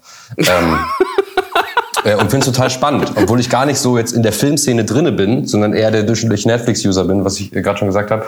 Ähm, äh, und Musiker bist, musst du auch dazu und sagen. Und ich bin ne? auch Musiker, genau. Was jetzt, was jetzt die anderen nicht wissen, ist natürlich, also das haben wir Tim so ein bisschen vorgelegt, was er sagen soll. Ähm, also was haben wir denn Tim jetzt vorgelegt? Das klingt ja jetzt so, als ob wir. Na, also seine, seine, Susanne mir von so einem Text hier, ich habe den jetzt vorgelesen. ja, so klang das gerade. Als ob wir ihm so, eine, so den Text vorbereitet haben. Ja, also du wusste gar nicht, dass, es, dass, dass sie so viel macht. So viel. so mit ganz, ganz vielen O's geschrieben. Oh. Ähm, nee, also also es ist schon ein Aufwand. Ich glaube, am Ende, das sieht man am Ende nicht, aber das sind dann doch schon viele kleine Baustellen, äh, auch das Format oder der Podcast als Format. Ich glaube, das sieht man immer am Ende nicht, weil am Ende halt nur dieses das Gespräch dann zu hören ist, ähm, was eine Stunde geht. Ich meine, am Ende haben wir das mit dem Film ja genau dasselbe, dass man halt auch da die Leute auch so ein bisschen dahin bringen muss, dass man auch versteht, okay, das ist schon Aufwand, was da passiert und dass da ja viel Schweiß äh, mit, mit einfließt und deswegen freuen wir uns ja auch immer, wenn Leute uns da auch unterstützen und Leute sagen, hey, wir finden es cool, ähm, was ihr da macht und oder uns schreiben einfach nur und sagen, äh, mit, mit, also uns schreiben und einfach nur Ideen vielleicht auch für, für weitere Gespräche uns schicken und einfach zeigen, dass es denen Spaß macht, dass sie äh, was davon mitnehmen können und dass sie halt, ja, das halt für ihre eigenen Projekte mitnehmen können oder einfach nur gerne zuhören. Also da kann ich nur jeden ermuntern, wenn ihr Lust habt, schreibt uns gerne, weil das zeigt uns auch wieder andersrum, dass ihr an den, diesen Gesprächen Lust habt und Spaß habt und mehr erfahren möchtet über die Filmszene und mehr eintauchen möchtet in das Thema. Genau. Ganz besonders schwitzen äh, tut äh, der nächste Gast, wenn wir ihm alles, was wir aufgenommen haben, zusenden und er daraus das Beste machen muss. Deswegen würde ich mal den nächsten Vorhang aufmachen und würde ganz herzlich Matthias begrüßen. Bestimmt ist er gerade irgendwo ganz weit weg und rennt gerade ganz schnell zu dem, zu dem Mikrofon. Ich bin, ich bin äh, gerade lachen, lachen gerannt. Nein. äh, äh hallo erstmal. Hallo Matthias. Ja, du bist ja schon ein bisschen länger beim, beim Indie-Film-Talk, auch, äh, ich, auch noch vor, äh, vor meiner Zeit, denn du hast nämlich eine längere Verbindung auch mit Eugene. Das kann man wohl sagen. Das klingt ja sehr schlimm. ja, äh, ich, ich kenne Eugene tatsächlich äh, schon. Wie lange kennen wir uns jetzt? Gute Frage. Acht Jahre? Ja. Acht Jahre? Ja, mindestens, mindestens. Wir haben äh, eine Produktionsfirma zusammen aufgemacht. Äh, wir haben Fashionfilme gedreht zusammen. Wir haben viel gemacht. Gründung, Businesspläne schreiben. gefeiert. Partys. Cocktailpartys. Drei Kinder. Cocktailpartys. Drei Kinder. genau, aber was, äh, vielleicht kannst du ja kurz erzählen, was du, also wer auf der Webseite war, weiß ja ungefähr, was du machst. Aber vielleicht kannst du ja kurz erzählen, was du so ja, machst und was du bei uns so machst. Genau, also ich bin äh, Toningenieur und Filmtonmeister und äh, ja, damit erklärt sich vielleicht auch schon so ein bisschen, was ich genau, beim Filmtalk mache. Ich mache nämlich, genau, ich, ich sorge dafür, dass die Bildkartierung stimmt und ähm, dass das Kostüm sitzt. genau. Wie oft bist du mit dem Satz gequält worden? Ohne Licht geht's nicht, ohne Ton schon? Oh, oh, oh, äh, tatsächlich, tatsächlich. Äh, das erste Mal. Nicht, tatsächlich nicht oft. Ähm, weil es dann doch interessant ist, wenn man, wenn man halt den, den Ton dann wegnimmt. Also ohne jetzt, ich meine, für Bild und Ton ist halt ein Zusammenspiel, aber tatsächlich, äh, ja, habe ich schon auch, auch viele Regisseurinnen und Regisseure dann doch auch sagen hören, so, naja, hm, wenn der Ton dann weg ist, dann ist halt doch blöd. Also das, das also es funktioniert halt weniger, als wenn einfach nur das Bild, äh, also wenn das Bild da ist und der Ton ist weg, ja. Das war ja auch so ein bisschen die, die Grundidee unserer Produktionsfirma damals, dass wir äh, da versuchen wollten, halt äh, mehrere Departments zusammenzulegen und zu sagen, eben, dass man halt der Blick darauf halt besonders gelegt werden soll. Dass man halt eben nicht sagt, eben nur der Ton oder nur das Bild, sondern dass man halt wirklich sagt, okay, der Ton wird auch gleich mitgenommen.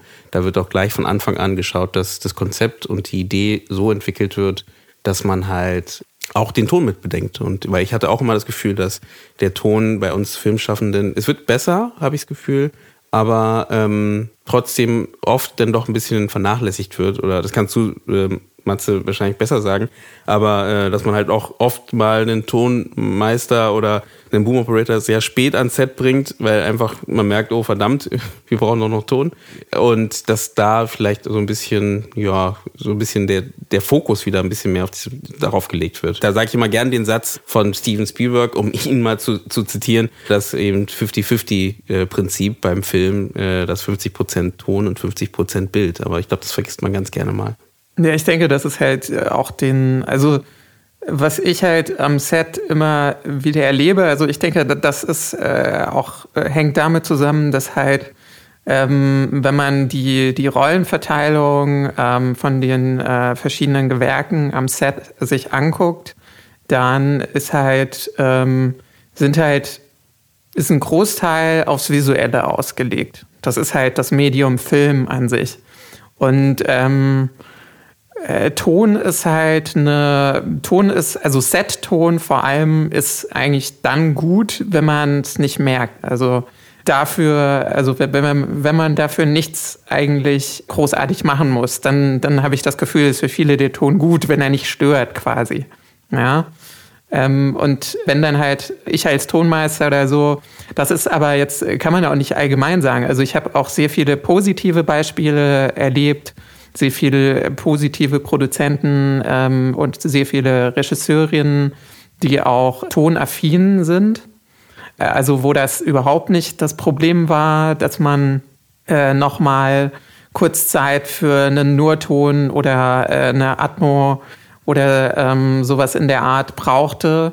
Aber klar, also es ist schon so, dass, dass ich schon viele Situationen immer wieder erlebe, wo dann man wirklich äh, als Filmtonmeister gucken muss, äh, wo man bleibt. Also wo man dann die Sachen irgendwie noch äh, auf, aufnehmen kann, ohne dass äh, möglichst äh, irgendwie innerhalb von zwei Minuten ist, also muss alles fertig sein, während dann halt für den äh, auf, äh, Lichtaufbau, zum Beispiel für die Ausleuchtung der nächsten Szene oder so, es überhaupt gar kein Thema ist, dass dafür halt 45 Minuten ähm, in Anspruch genommen werden. Das äh, ist dann meistens halt schon mit eingeplant. Hm. Ja. Ich, ich, ich mache mal da gleich ein bisschen Werbung für ein Gespräch, welches wahrscheinlich eine Woche äh, vor diesem Gespräch hier, oder zumindest schon online ist, ähm, ist ein Gespräch, ähm, welche eine Kooperation mit der DFFB entstanden ist und welcher bei unserem neuen Kanal in die Film Talk Panels and Talks läuft, wo wir mit Pascal Capitolin, das ist ein Dozent bei der DFFB, gesprochen haben, der genau das, was, was gerade Matthias anspricht, auch nochmal verdeutlicht und er nochmal ganz anders an seine Projekte rangeht und versucht halt eben den, den Filmton als dramaturgisches Mittel zu sehen. Ne? Und dass man halt eben da schon als Filmschaffender äh, oder filmschaffende Person äh, schon früh genug den Ton halt mit einbeziehen sollte. Egal, ob man es jetzt selber macht oder ob man da jemanden mit reinnimmt, der sich da vielleicht noch mehr mit auskennt. Aber grundsätzlich gesehen, dass das Bewusstsein dafür gestärkt wird. Und äh, das ist ein spannendes Gespräch gewesen, wo wir genau das, äh, das Thema noch mal ein bisschen weiter vertieft haben.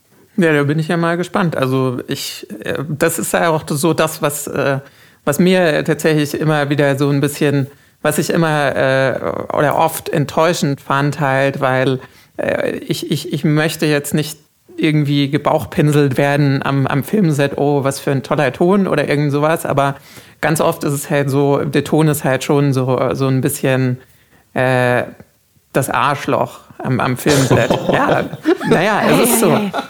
So ein bisschen wie der Bassist in der Band. Ja, es ist im, in Bayern gibt's äh, gibt's äh, leider, das ist leider trifft es wirklich sehr stark dazu, gibt's einen Satz, äh, nicht geschimpft ist klobt nur.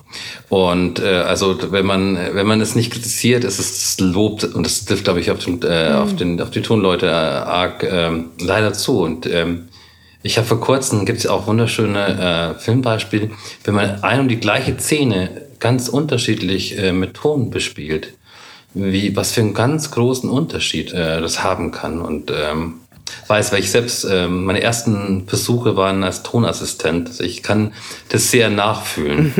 Diese Blicke, wenn man sagt, äh, Stopp, Flieger und so weiter und alle schauen dich genervt an und sagen, ja, ja und ich meine, äh, ich meine, da sind ja Situationen, also da, da bin ich natürlich dann und mein Tonassistent oder meine Tonassistentin, wir sind natürlich wahrscheinlich insgesamt noch genervter als, als alle anderen, weil wir natürlich guten Ton machen wollen.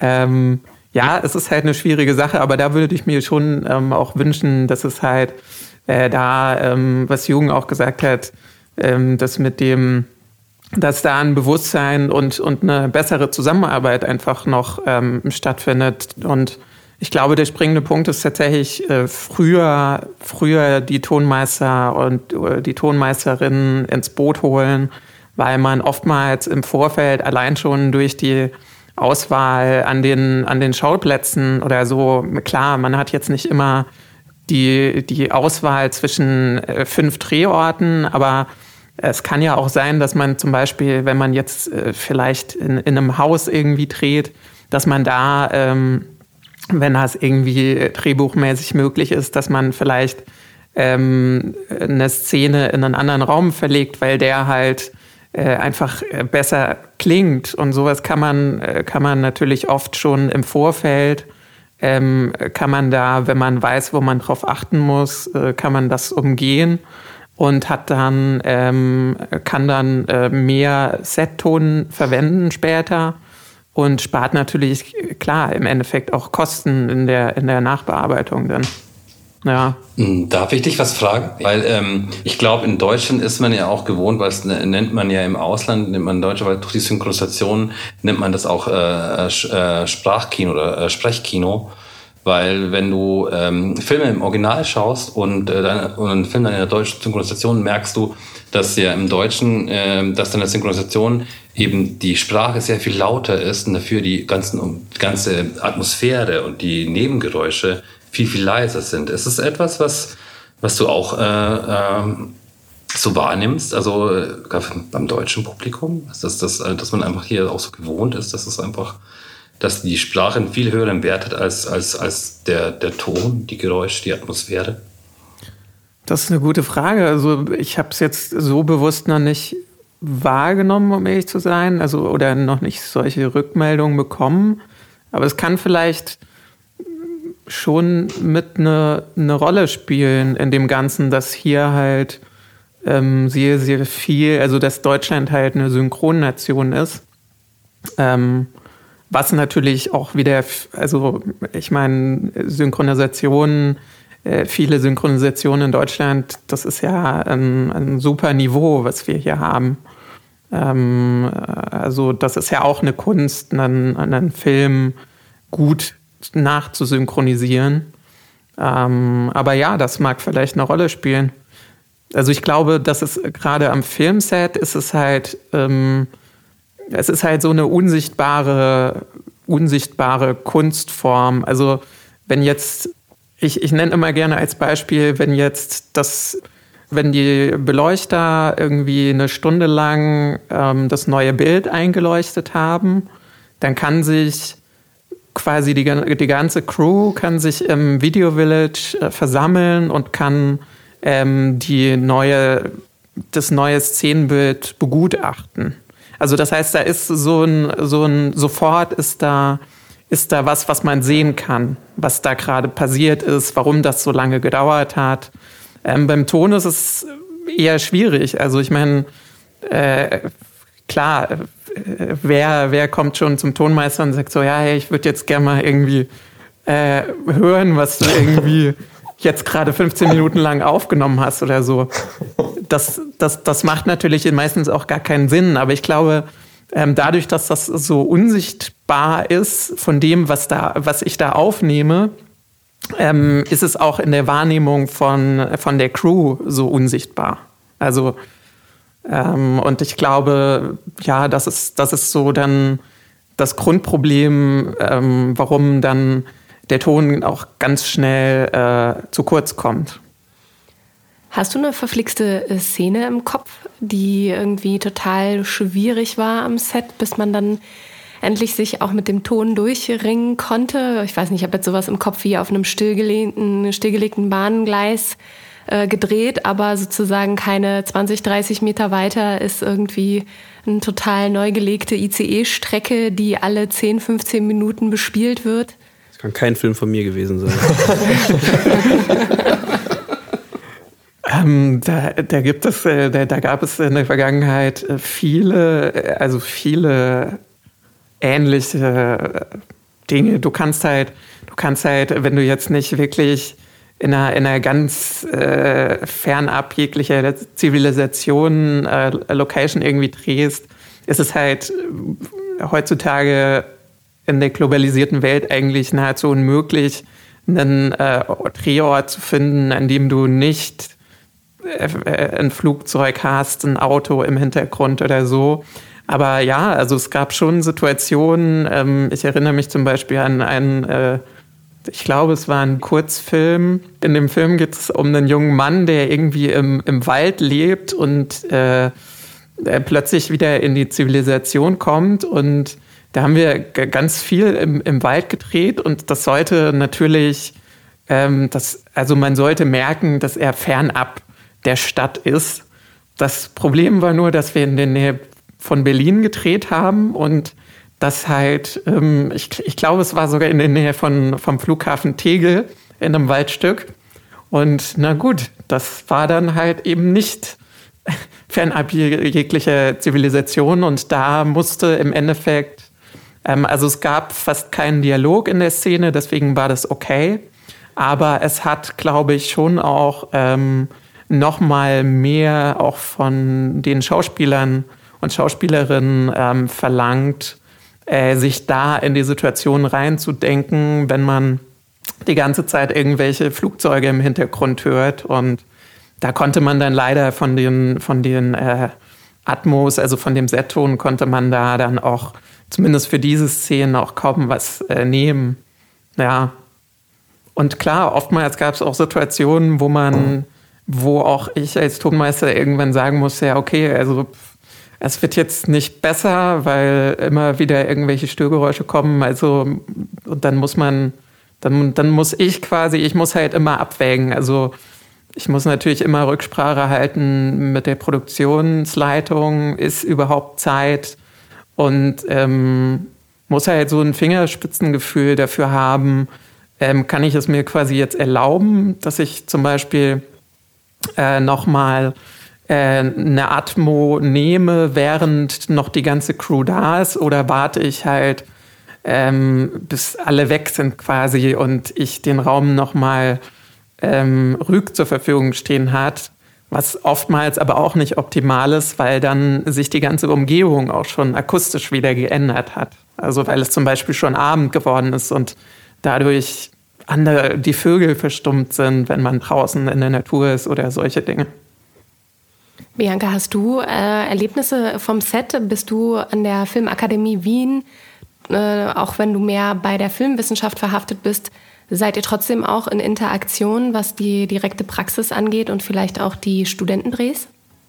Also wir jetzt nicht zwingend in, im Doktoratstudium, aber ich selber war schon bei vielen Filmprojekten dabei, also jetzt vom kleinen bis zum Kinofilm und eben ich, was, wenn ich jetzt so zugehört habe, dann habe ich da auf jeden Fall viele Situationen wiedergefunden oder was ich auch beobachten konnte bei Tonmenschen, ähm, auch eh, was du erzählt hast, ähm, dass da oft einfach nicht die Zeit oder Geduld gegeben wurde und ich mir auch, ja, ich das halt nur beobachten konnte. Ähm, und das andere ist ja, ich habe den letzten Film, den ich sonst gedreht habe in Indie-Film, war äh, Stumm. Das, also Stummfilm. Deshalb habe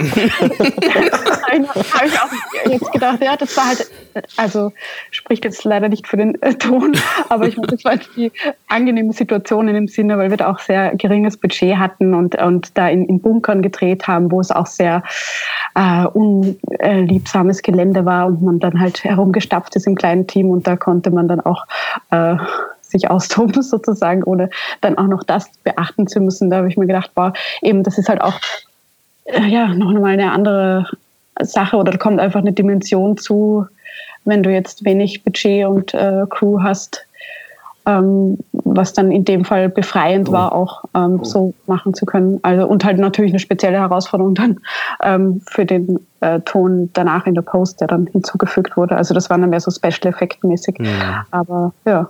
In welchen Positionen warst du da am Set? Also da war ich prinzipiell Produktionsleitung, aber wir waren ein sehr kleines Team. Also da ging dann alles leicht ineinander über. Also von äh, Set-Running ähm, und Komparsenbetreuung, Catering, genau, mal Regieassistent, Ausstattung, genau. So der normale Durchlauf, den man so hat, wenn man im Filmstudium ist. Ich würde noch einen Sprung machen, um das Thema ähm, Festivals nochmal kurz auch mit, mit einzubauen in das Gespräch, weil ich finde es gerade auch eine schwierige Zeit für die Kollegen, die gerade Filme haben, die sie einreichen möchten und die da liegen. Jetzt ist die Frage, was macht man jetzt äh, damit? Ich meine, Festivals leben eigentlich davon, dass man halt Kollegen trifft, äh, ins Gespräch kommt. Meistens dann auch so, ne, dann ist meistens, nachdem man sich den Film angeschaut hat, noch irgendwo eine, in einer Bar oder so noch eine Möglichkeit oder bei der Berlinale ist noch vielleicht an zehn verschiedenen Mö äh, Möglichkeiten, äh, sich da nochmal zusammenzukommen und ins Gespräch zu gehen und zu gucken, vielleicht sogar mit wem man als nächstes zusammenarbeitet oder wo sich vielleicht irgendwelche Kompetenzen ergänzen können. Und das ist ja jetzt durch die aktuelle Situation einfach schwierig geworden. Wie seht ihr denn das? Also, was soll man machen? Soll man einreichen oder soll man eben jetzt nicht einreichen? Also, wir sind jetzt schon im Dezember. Ähm, bei uns ist, also beim Dogfest ist ja gerade die Anreichungszeit und die geht normalerweise bis Ende des Jahres. Und das Dogfest ist im Mai. Das heißt, ähm, ähm, wir nähern uns jetzt schon im Sommer äh, der Festivals. Deswegen ist eigentlich die ähm, äh, hoffentlich die große Corona-Zeit äh, nähert sich ihrem Ende zu, weil also wie gesagt äh, im, im neuen Jahr fangen dann schon die, die Sommerfestival an und ähm, bald ist er schon im Herbst äh, 21 mit der Einreichung. Das, ähm, deswegen äh, glaube ich, nähert sich dieses Problem, was man machen soll, äh, dem Ende zu. Ich, ich denke mal, beim Einreichen ist es immer wichtig, was für eine Festivalstrategie man hat. Wo ähm, sieht man mit seinem Film äh, die, die, Chance, äh, dass er auf, einen der, äh, auf ein A-Festival läuft? Ähm, dann äh, ist es gut zu warten. Äh, und ähm, ähm, wenn das, also es kommt auch auf was für einen Film du machst, ob das ein Kurzfilm ist, äh, ein, Dokument, äh, Dokumentarfilm oder ein Spielfilm. Und ähm, ich denke mal, ähm, jetzt ist nähert sich das langsam an und die Frage ist, wo möchtest du eigentlich, wo hast du deinen Film gesehen? Wo glaubst du, dass er eine, eine Chance hat, wo er gut aufgehoben ist, die Art von Film, die du gemacht hast? Und äh, nach der sollst du dich richten. Und äh, ich bin ganz gut immer, ich denke mal, das Dogfest zum Beispiel, das ein Dokumentarfilm ist, das im Mai ist, das wird äh, hybrid sein und äh, mit etwas Glück äh, kann, ist man da schon als, als, äh, als Besucher äh, mit Besuchern, mit Gästen und ist alles wieder möglich äh, in der Form.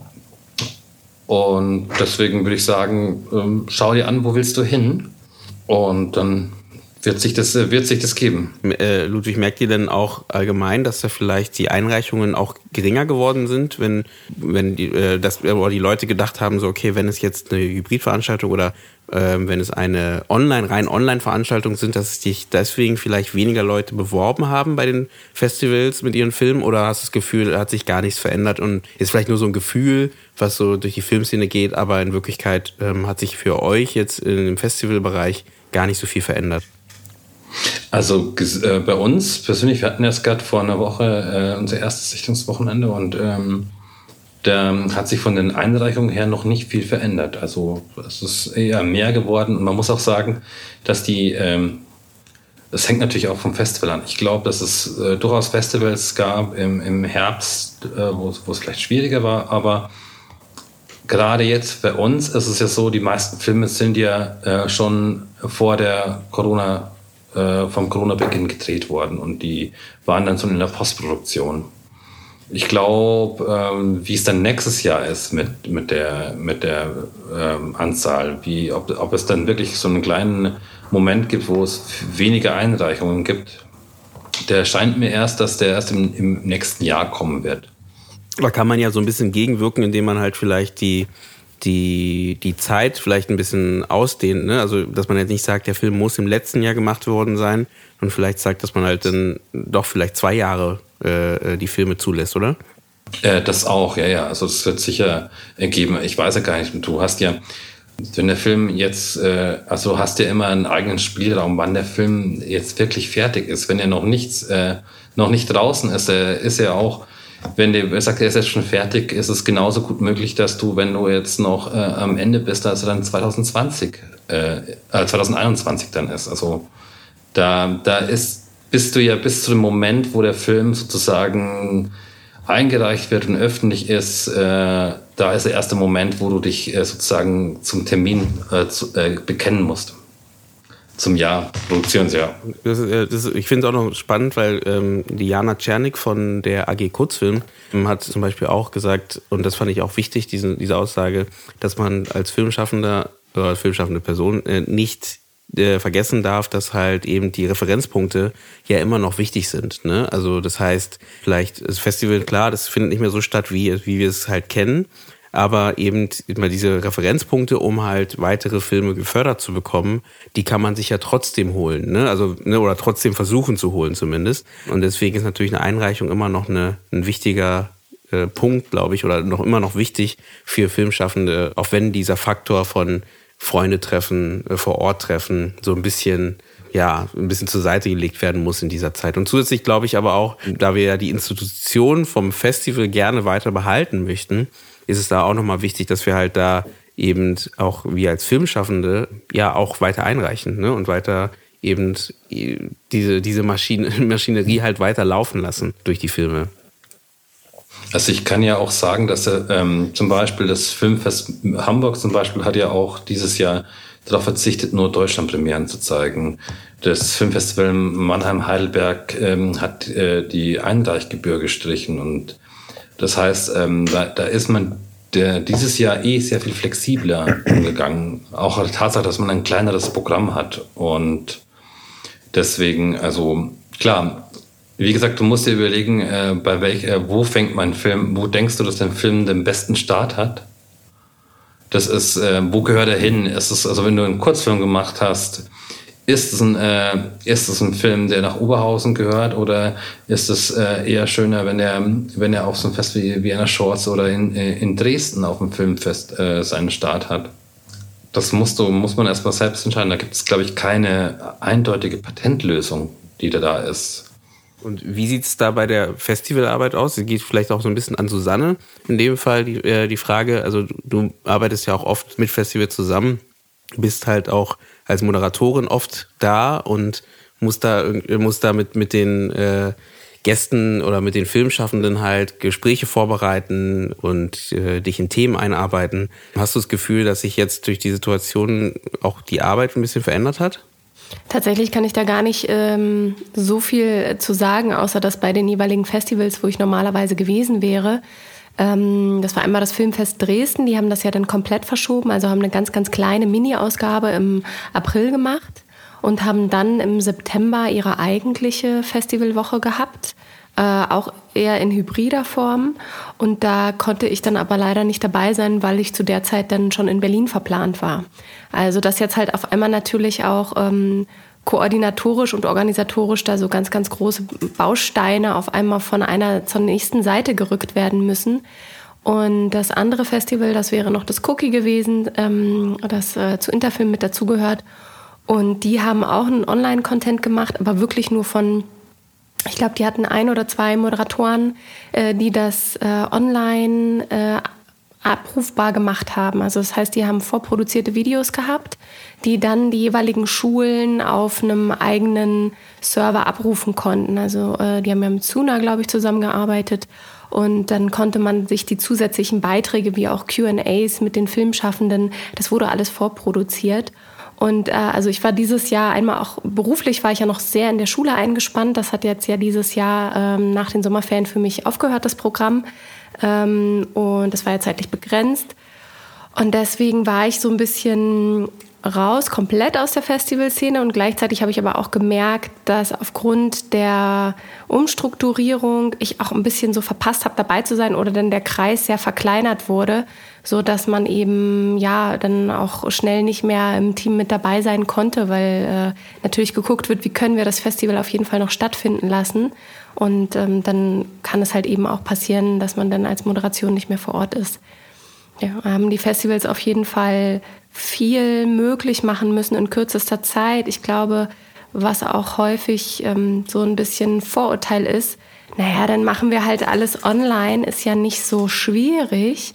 Das Problem ist aber, dass man halt wirklich nicht eins zu eins Dinge so übertragen kann. Man kann nicht sagen, wir machen jetzt das Gleiche, was wir normalerweise im Kino machen, aber wir schalten halt irgendeine Videokonferenz dazu an. Das geht nicht, sondern man muss halt wirklich überlegen, wie kuratiert man das? Gibt es vielleicht durch, ähm, durch dieses Digitale auch eine andere Form der Partizipation für die Zuschauerschaft? Also können wir ein anderes Angebot vielleicht sogar schaffen?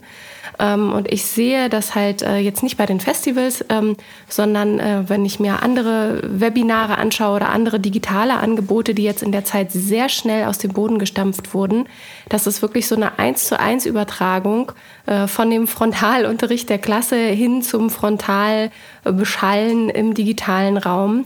Und äh, da braucht es auch einfach Zeit zu merken, was kann ich im digitalen Raum anders machen. Also man kann wenn man irgendwie 100 oder 200 Leute äh, in dem Zuschauerraum hat, in dem virtuellen Raum, dann könnte man da ganz anders mit den Fragen umgehen. Man könnte ganz anders irgendwie die mit einbeziehen ähm, und, und auch ganz, ganz andere Möglichkeiten schaffen. Ähm, nicht ein klassisches QA, sondern ein sehr interaktives Panel. Also ich glaube, dass da noch viel möglich ist und dass ähm, bei den, ähm, ja, und dass das erst noch ausgelotet werden muss oder das passiert jetzt gerade auch. Und da bin ich auch sehr gespannt zu sehen, was jetzt die nächsten Festivals die halt eben auch die Hybridformationen starten oder wieder starten oder jetzt so ein bisschen starten, um auch gucken konnten, was haben andere Festivals vorgelegt, was die da auch für spannende, interessante Vorlagen und Formate bieten. Hm. Ich muss ja noch äh, sagen, also um noch positiv hervorzuheben von den ganzen Online-Festival-Geschichten, dass ich jetzt sehr froh war ähm, über die Online-Ausgaben, weil man ist ja da viel zu Hause gewesen natürlich und gab nicht viele Möglichkeiten und vieles, was ich eher von Wien aus nicht äh, mit mm. erleben hätte können, auch zum Beispiel das Filmlöwen-Kino, wo alles in Berlin stattgefunden hat, ähm, da war ich doch dann sehr froh, dass ich da Teil davon sein konnte. Und das hat auch tatsächlich ganz gut funktioniert über diese Fragenfunktion im YouTube-Feld. Ich meine, jetzt eben sowas ist natürlich ausbaufähig, aber dass man da ähm, äh, Fragen stellen konnte. Und dann hat eine Person, glaube ich, sich vor allem um die Fragen gekümmert und das dann ein bisschen an die Moderation weitergeleitet, was da so im Chat vor sich geht, weil ja dann auch manchmal Diskussionen passieren auf der, auf der User-Ebene, ähm, die dann vielleicht zu unübersichtlich werden, wenn eine Person das Ganze hostet, also diese Online-QA.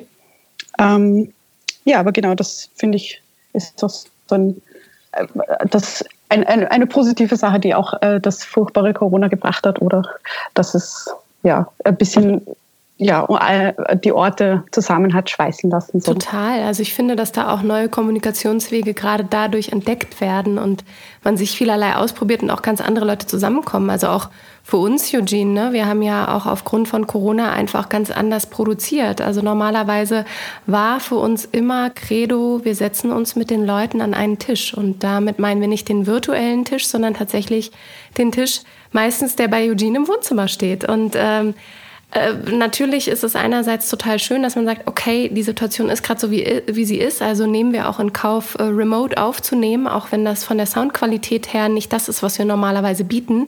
Aber wir wissen, dass die Leute eher an, dem, an den Inhalten natürlich interessiert sind und dass wir dadurch auch mehr Möglichkeiten hatten, über die Stadt Berlin hinaus zu produzieren. Und das ist natürlich auch irgendwie schön, weil wir dadurch auf einmal ganz andere Themen kreieren konnten, anbieten konnten und auch ganz andere Leute erreichen konnten. Also ich glaube, es ist gerade so ein Spiel auszuloten, wie man anders kommunizieren kann mit dem digitalen Tool. Und ähm, Bianca, ich weiß ja nicht, wie es jetzt, das einmal das Filmlöwen-Kino erwähnt. Ähm, mich hätte noch interessiert, wie war denn sonst eigentlich gerade das Jahr für dich, was so äh, auch insbesondere vielleicht die Filmlöwen angeht und was da auch an an Content mit reinkommt? Also hattest du das Gefühl, das nimmt ab und es gibt so ein richtiges Loch oder war vielleicht sogar genau das Gegenteil der Fall? Du meinst jetzt auch, weil eben viele Kinostarts nicht stattfinden ja. Genau. genau.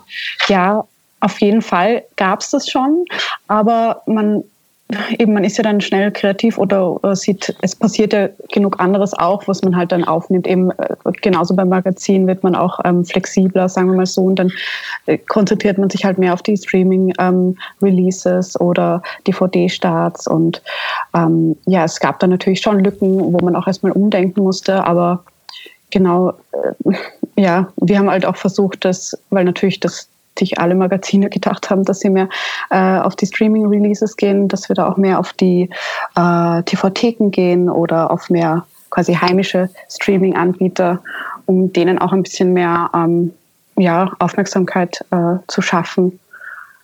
Genau. Ja, Und wir, ja, Instagram haben wir es dann zum Beispiel auch mehr gemacht. Also das sind eben so Dinge, die vielleicht vorher liegen geblieben sind, weil eh genug zu tun war und das haben, ja, ging sich dann auch aus, einfach mehr in die Richtung zu machen, was ja auch Gutes und wie, wie bei insgesamt so ein digitaler Schub bei vielen einfach mhm. stattgefunden hat.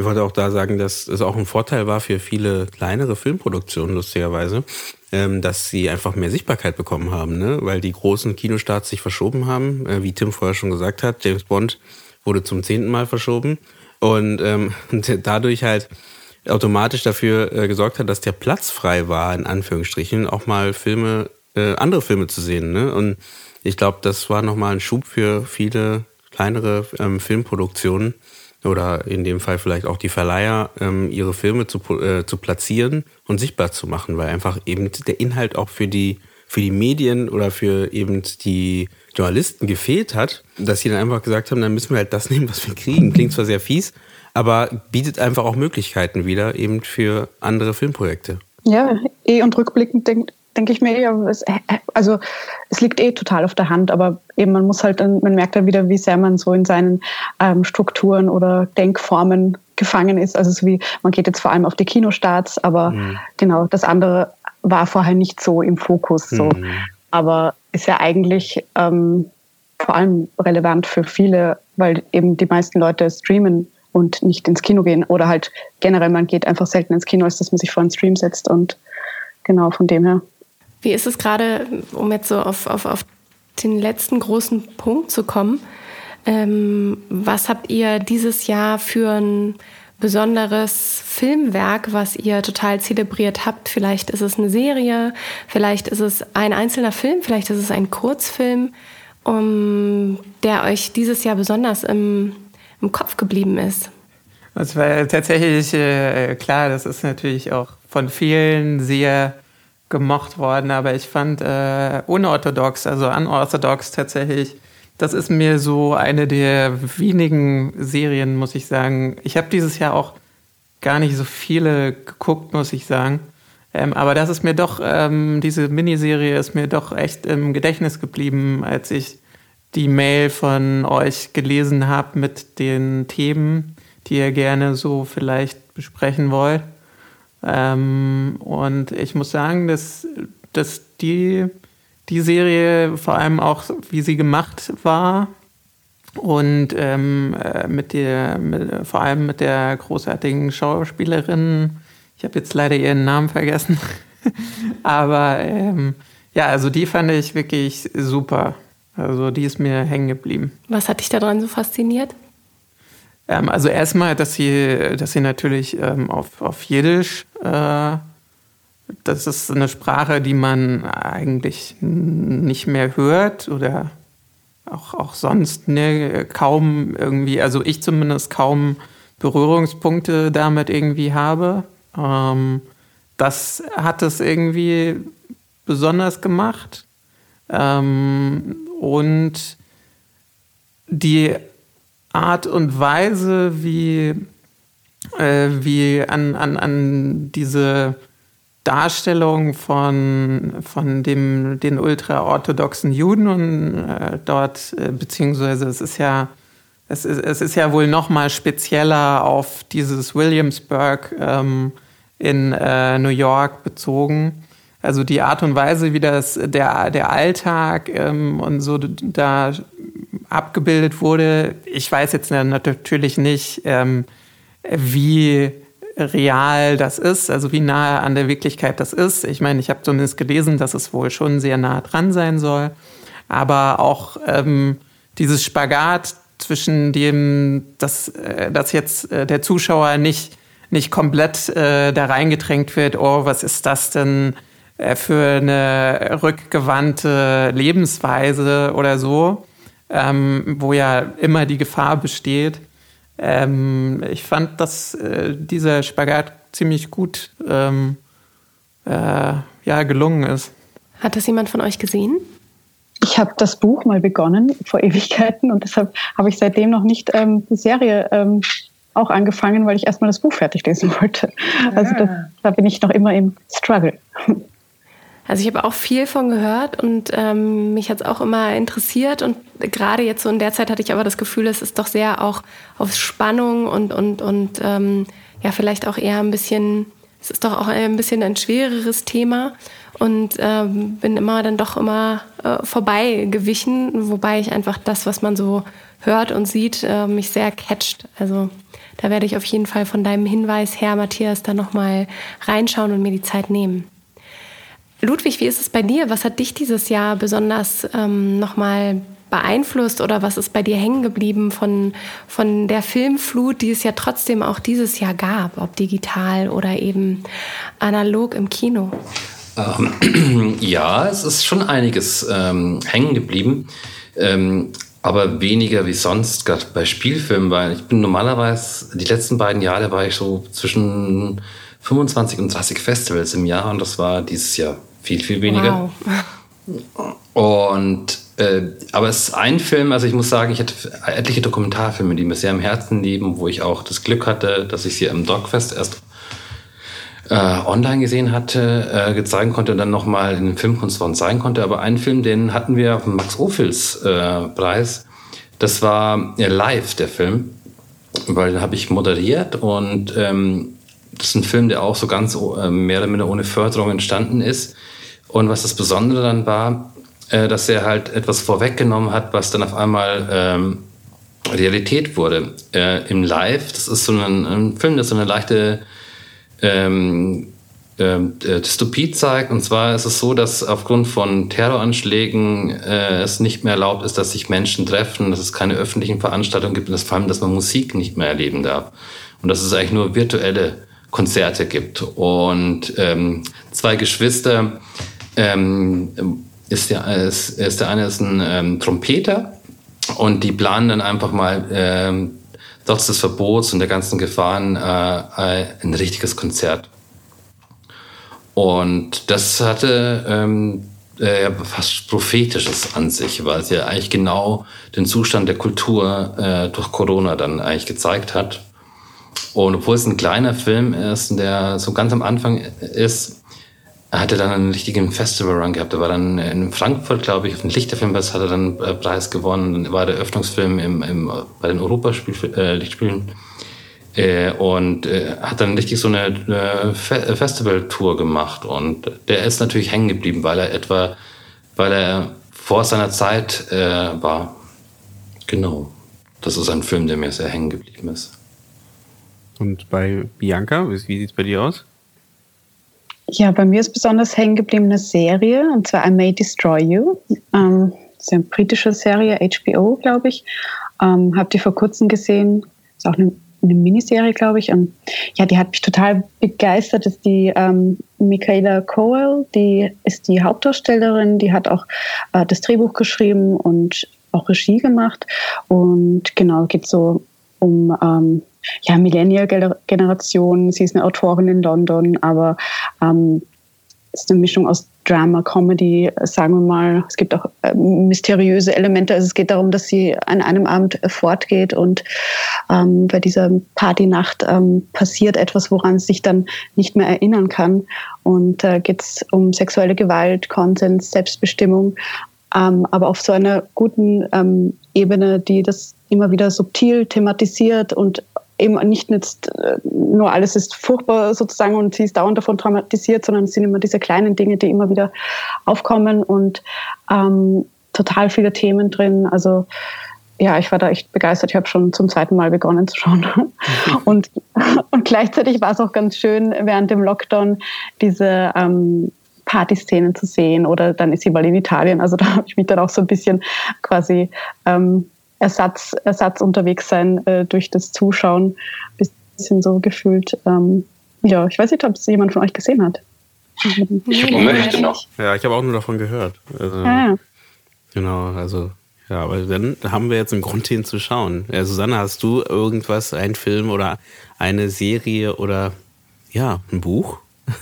Stimmt, letztes, ja, stimmt. Letztes Jahr hatte ich ein Buch. Ähm, dieses Jahr habe ich mich tatsächlich mehr auf die Serien und Filme konzentriert und natürlich sind auch viele tolle Sachen dabei, auch vom, vom Max Offels, ähm, aber auch Sachen, die auf den Streaming-Plattformen laufen. Ich erinnere mich sehr gut an ähm, Dead to Me, eine Netflix-Produktion, die mir sehr viel Spaß gemacht hat zwei Frauen, die augenscheinlich erstmal beide ihren Partner verloren haben.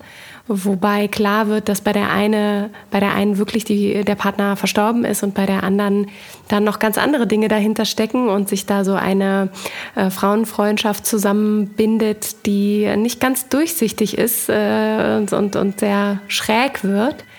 Und dann hat mich auf jeden Fall dieses Jahr sehr gecatcht. Äh, irgendwann ist auch mal gut, äh, lief auch auf dem Max Ophüls ähm, ein ja, sehr schwarzer Humor, der dort präsentiert wird von einem Bestatter, der in seinem eigenen Büro lebt, quasi neben den Leichensärgen und äh, sich gerade von seiner Frau geschieden hat und irgendwie versucht, mit seinem Leben klarzukommen und tatsächlich auch an Weihnachten teilen ihm seine Eltern mit, dass sie vorhaben, den Selbsttod zu wählen, da der Vater schwer Parkinson erkrankt ist. Und der, ähm, ja, der Mann, den wir begleiten, der kommt natürlich mit dieser Nachricht überhaupt nicht klar, obwohl der Tod quasi sein täglich Brot ist. Und äh, wir dürfen ihn begleiten, wie er mit dieser Situation fertig wird oder eben auch nicht. Und das wurde ganz wunderbar umgesetzt ähm, in einer sehr komödiantischen, aber auch sehr schwarzen Art. Und auch das Thema ähm, Tod hatte ich das Gefühl, ist äh, auch später nochmal in der Netflix-Serie Das letzte Wort ein Thema gewesen, was behandelt wurde. Also ich, ich sehe auch auf einmal so eine größere Offenheit für, für dieses ja, Thema, was wir, was wir alle in irgendeiner Form erleben werden. Und dass äh, das so ein Tabuthema ist, was aufgebrochen wird durch den Film. Oder Tabuthema ist vielleicht ein bisschen heftig formuliert, aber zumindest ist das ein Thema, über das wir uns nicht viele Gedanken machen und auch nicht wirklich eine offene Gesprächskultur haben. Und das ist mir dieses Jahr sehr aufgefallen bei Dead to Me, als auch bei Irgendwann ist auch mal gut oder das letzte Wort, das Thema behandelt wird. Und bei Tim? Also ich habe es äh, wie Eugene geschafft, dieses Jahr zweimal ins Kino zu gehen im Sommer. Ähm, Im Gegensatz zu ihm habe ich es geschafft, einmal davon Tenet zu gucken. Den yes. ich. Aber also hat sich auf jeden Fall gelohnt, in einem Kino zu schauen. Kurzes, äh, kurzes Feedback. Daumen hoch oder Daumen runter? Von mir? Ja. Äh, Daumen hoch. Uh. Das war aber nicht sicher. Das war nee, nicht es so war nicht überhaupt, es war, es war, es ist also nicht wirklich so megamäßig Daumen hoch, sondern zwischendurch fand ich es auch ein bisschen lame. Es gibt zwei, also einmal hat der, also der, der Twist hat mich schon abgeholt, muss ich gestehen. Und ich fand es einfach irre, wie die das umgesetzt haben mit diesem Rückwärts filmerisch. Das fand ich halt irgendwie krass. Ähm, mhm. Aber so nach anderthalb Stunden war dann auch so, ja, okay, es ist krass, aber irgendwann ist, ist, der Effekt auch weg von dem, wow, wie haben die das denn gemacht? Ähm, also so ein, so ein, aber es ist Weihnachten, deswegen gebe ich einen Daumen hoch. Ähm, und das, das zweite Mal habe ich, äh, hab ich geguckt, geguckt äh, Corpus Christi, ähm, der, wo ich auch nicht so richtig weiß, ob ich ihn gut oder nicht gut fand. Also er, er hat irgendwie schon, also er hat schon so eine, so eine, so eine schwere, so eine, so eine Dramatik, so eine kalte Schwere gehabt, die mich irgendwie abgeholt hat in diesem Corona-Jahr.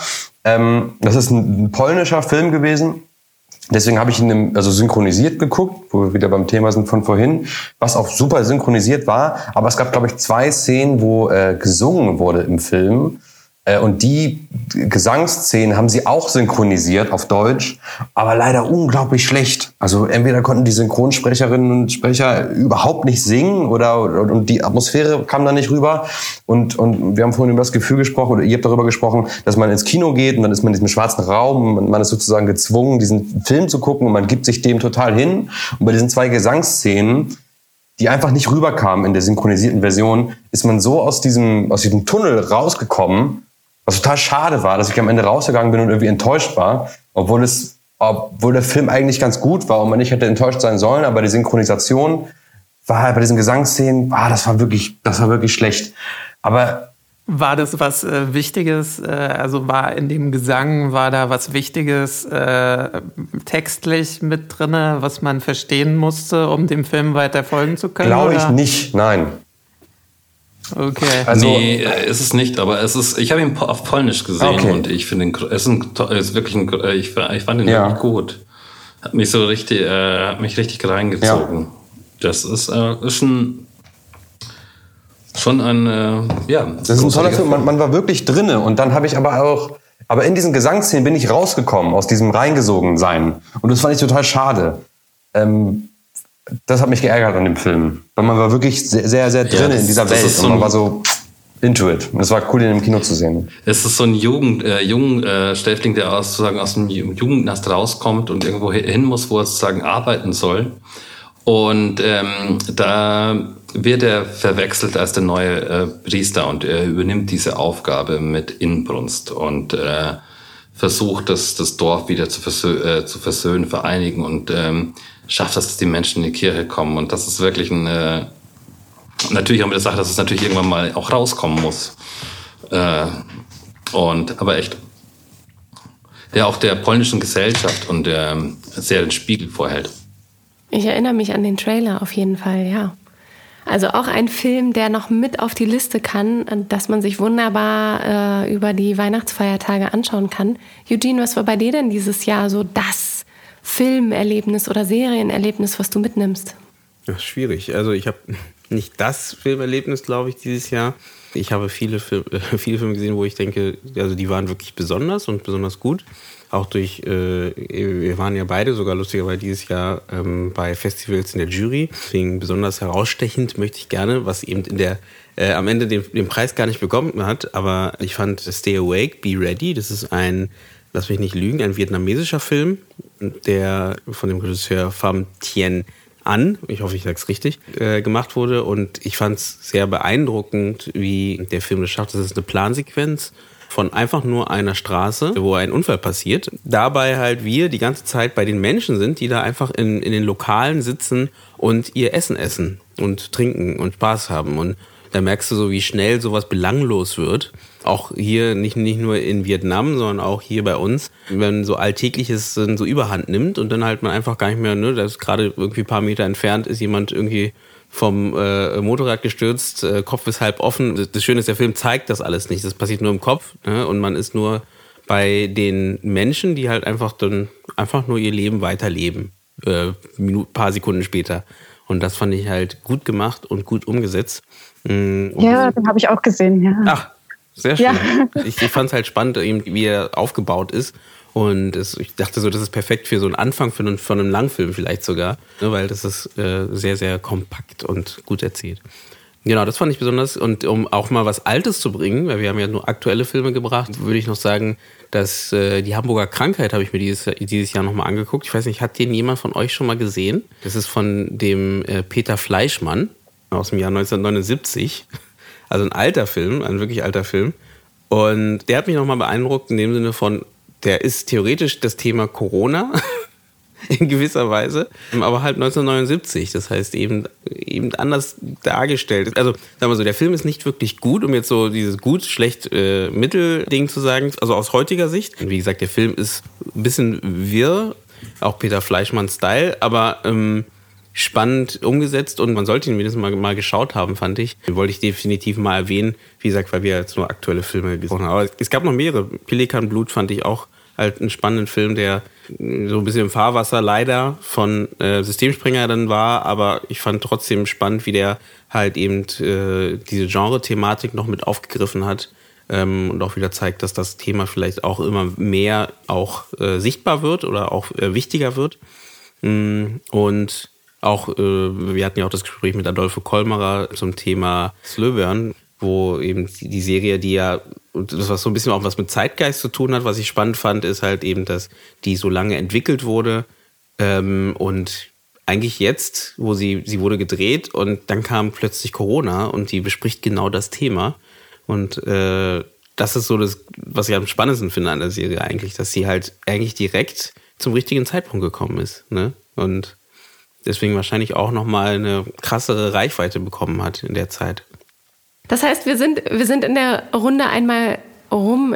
Mein Glühwein ist leer. Ich habe keine Kekse angerührt, ähm, aber ich habe euch sehr aufmerksam zugehört. Mich freut es auf jeden Fall, dass es eine, eine spaßige Runde war und wir so ein bisschen verschiedene Themen aufgegriffen haben. Ich glaube, das Jahr ist halt einfach auch so, dass man halt verschiedene Themen hat und verschiedene Gedanken hat ähm, über das Jahr die vielleicht auch, vielleicht auch schwer zusammenzufassen sind. Ne? Also, ähm, weil einfach so viel passiert ist. Ich meine, das, was wir dieses Jahr erlebt haben, egal ob es jetzt äh, im Kulturbereich ist oder im Filmbereich ist, das haben wir halt, kann man so sagen, einfach die noch nie so wirklich so in dem westlichen Bereich erlebt, glaube ich. Ne? Und dementsprechend, ja, ist es, glaube ich, auch wichtig, dass man da das mit als Thema nimmt und das vielleicht so ein bisschen mitnimmt ins nächste Jahr um dann halt zu überlegen, vielleicht, wie, wie wir schon gesagt haben, ne, was kann man daraus lernen, was kann man daraus mitnehmen, wie verändert sich der Film vielleicht im nächsten Jahr und wie verändern wir uns, um halt trotzdem noch irgendwie ja, kreativ zu bleiben.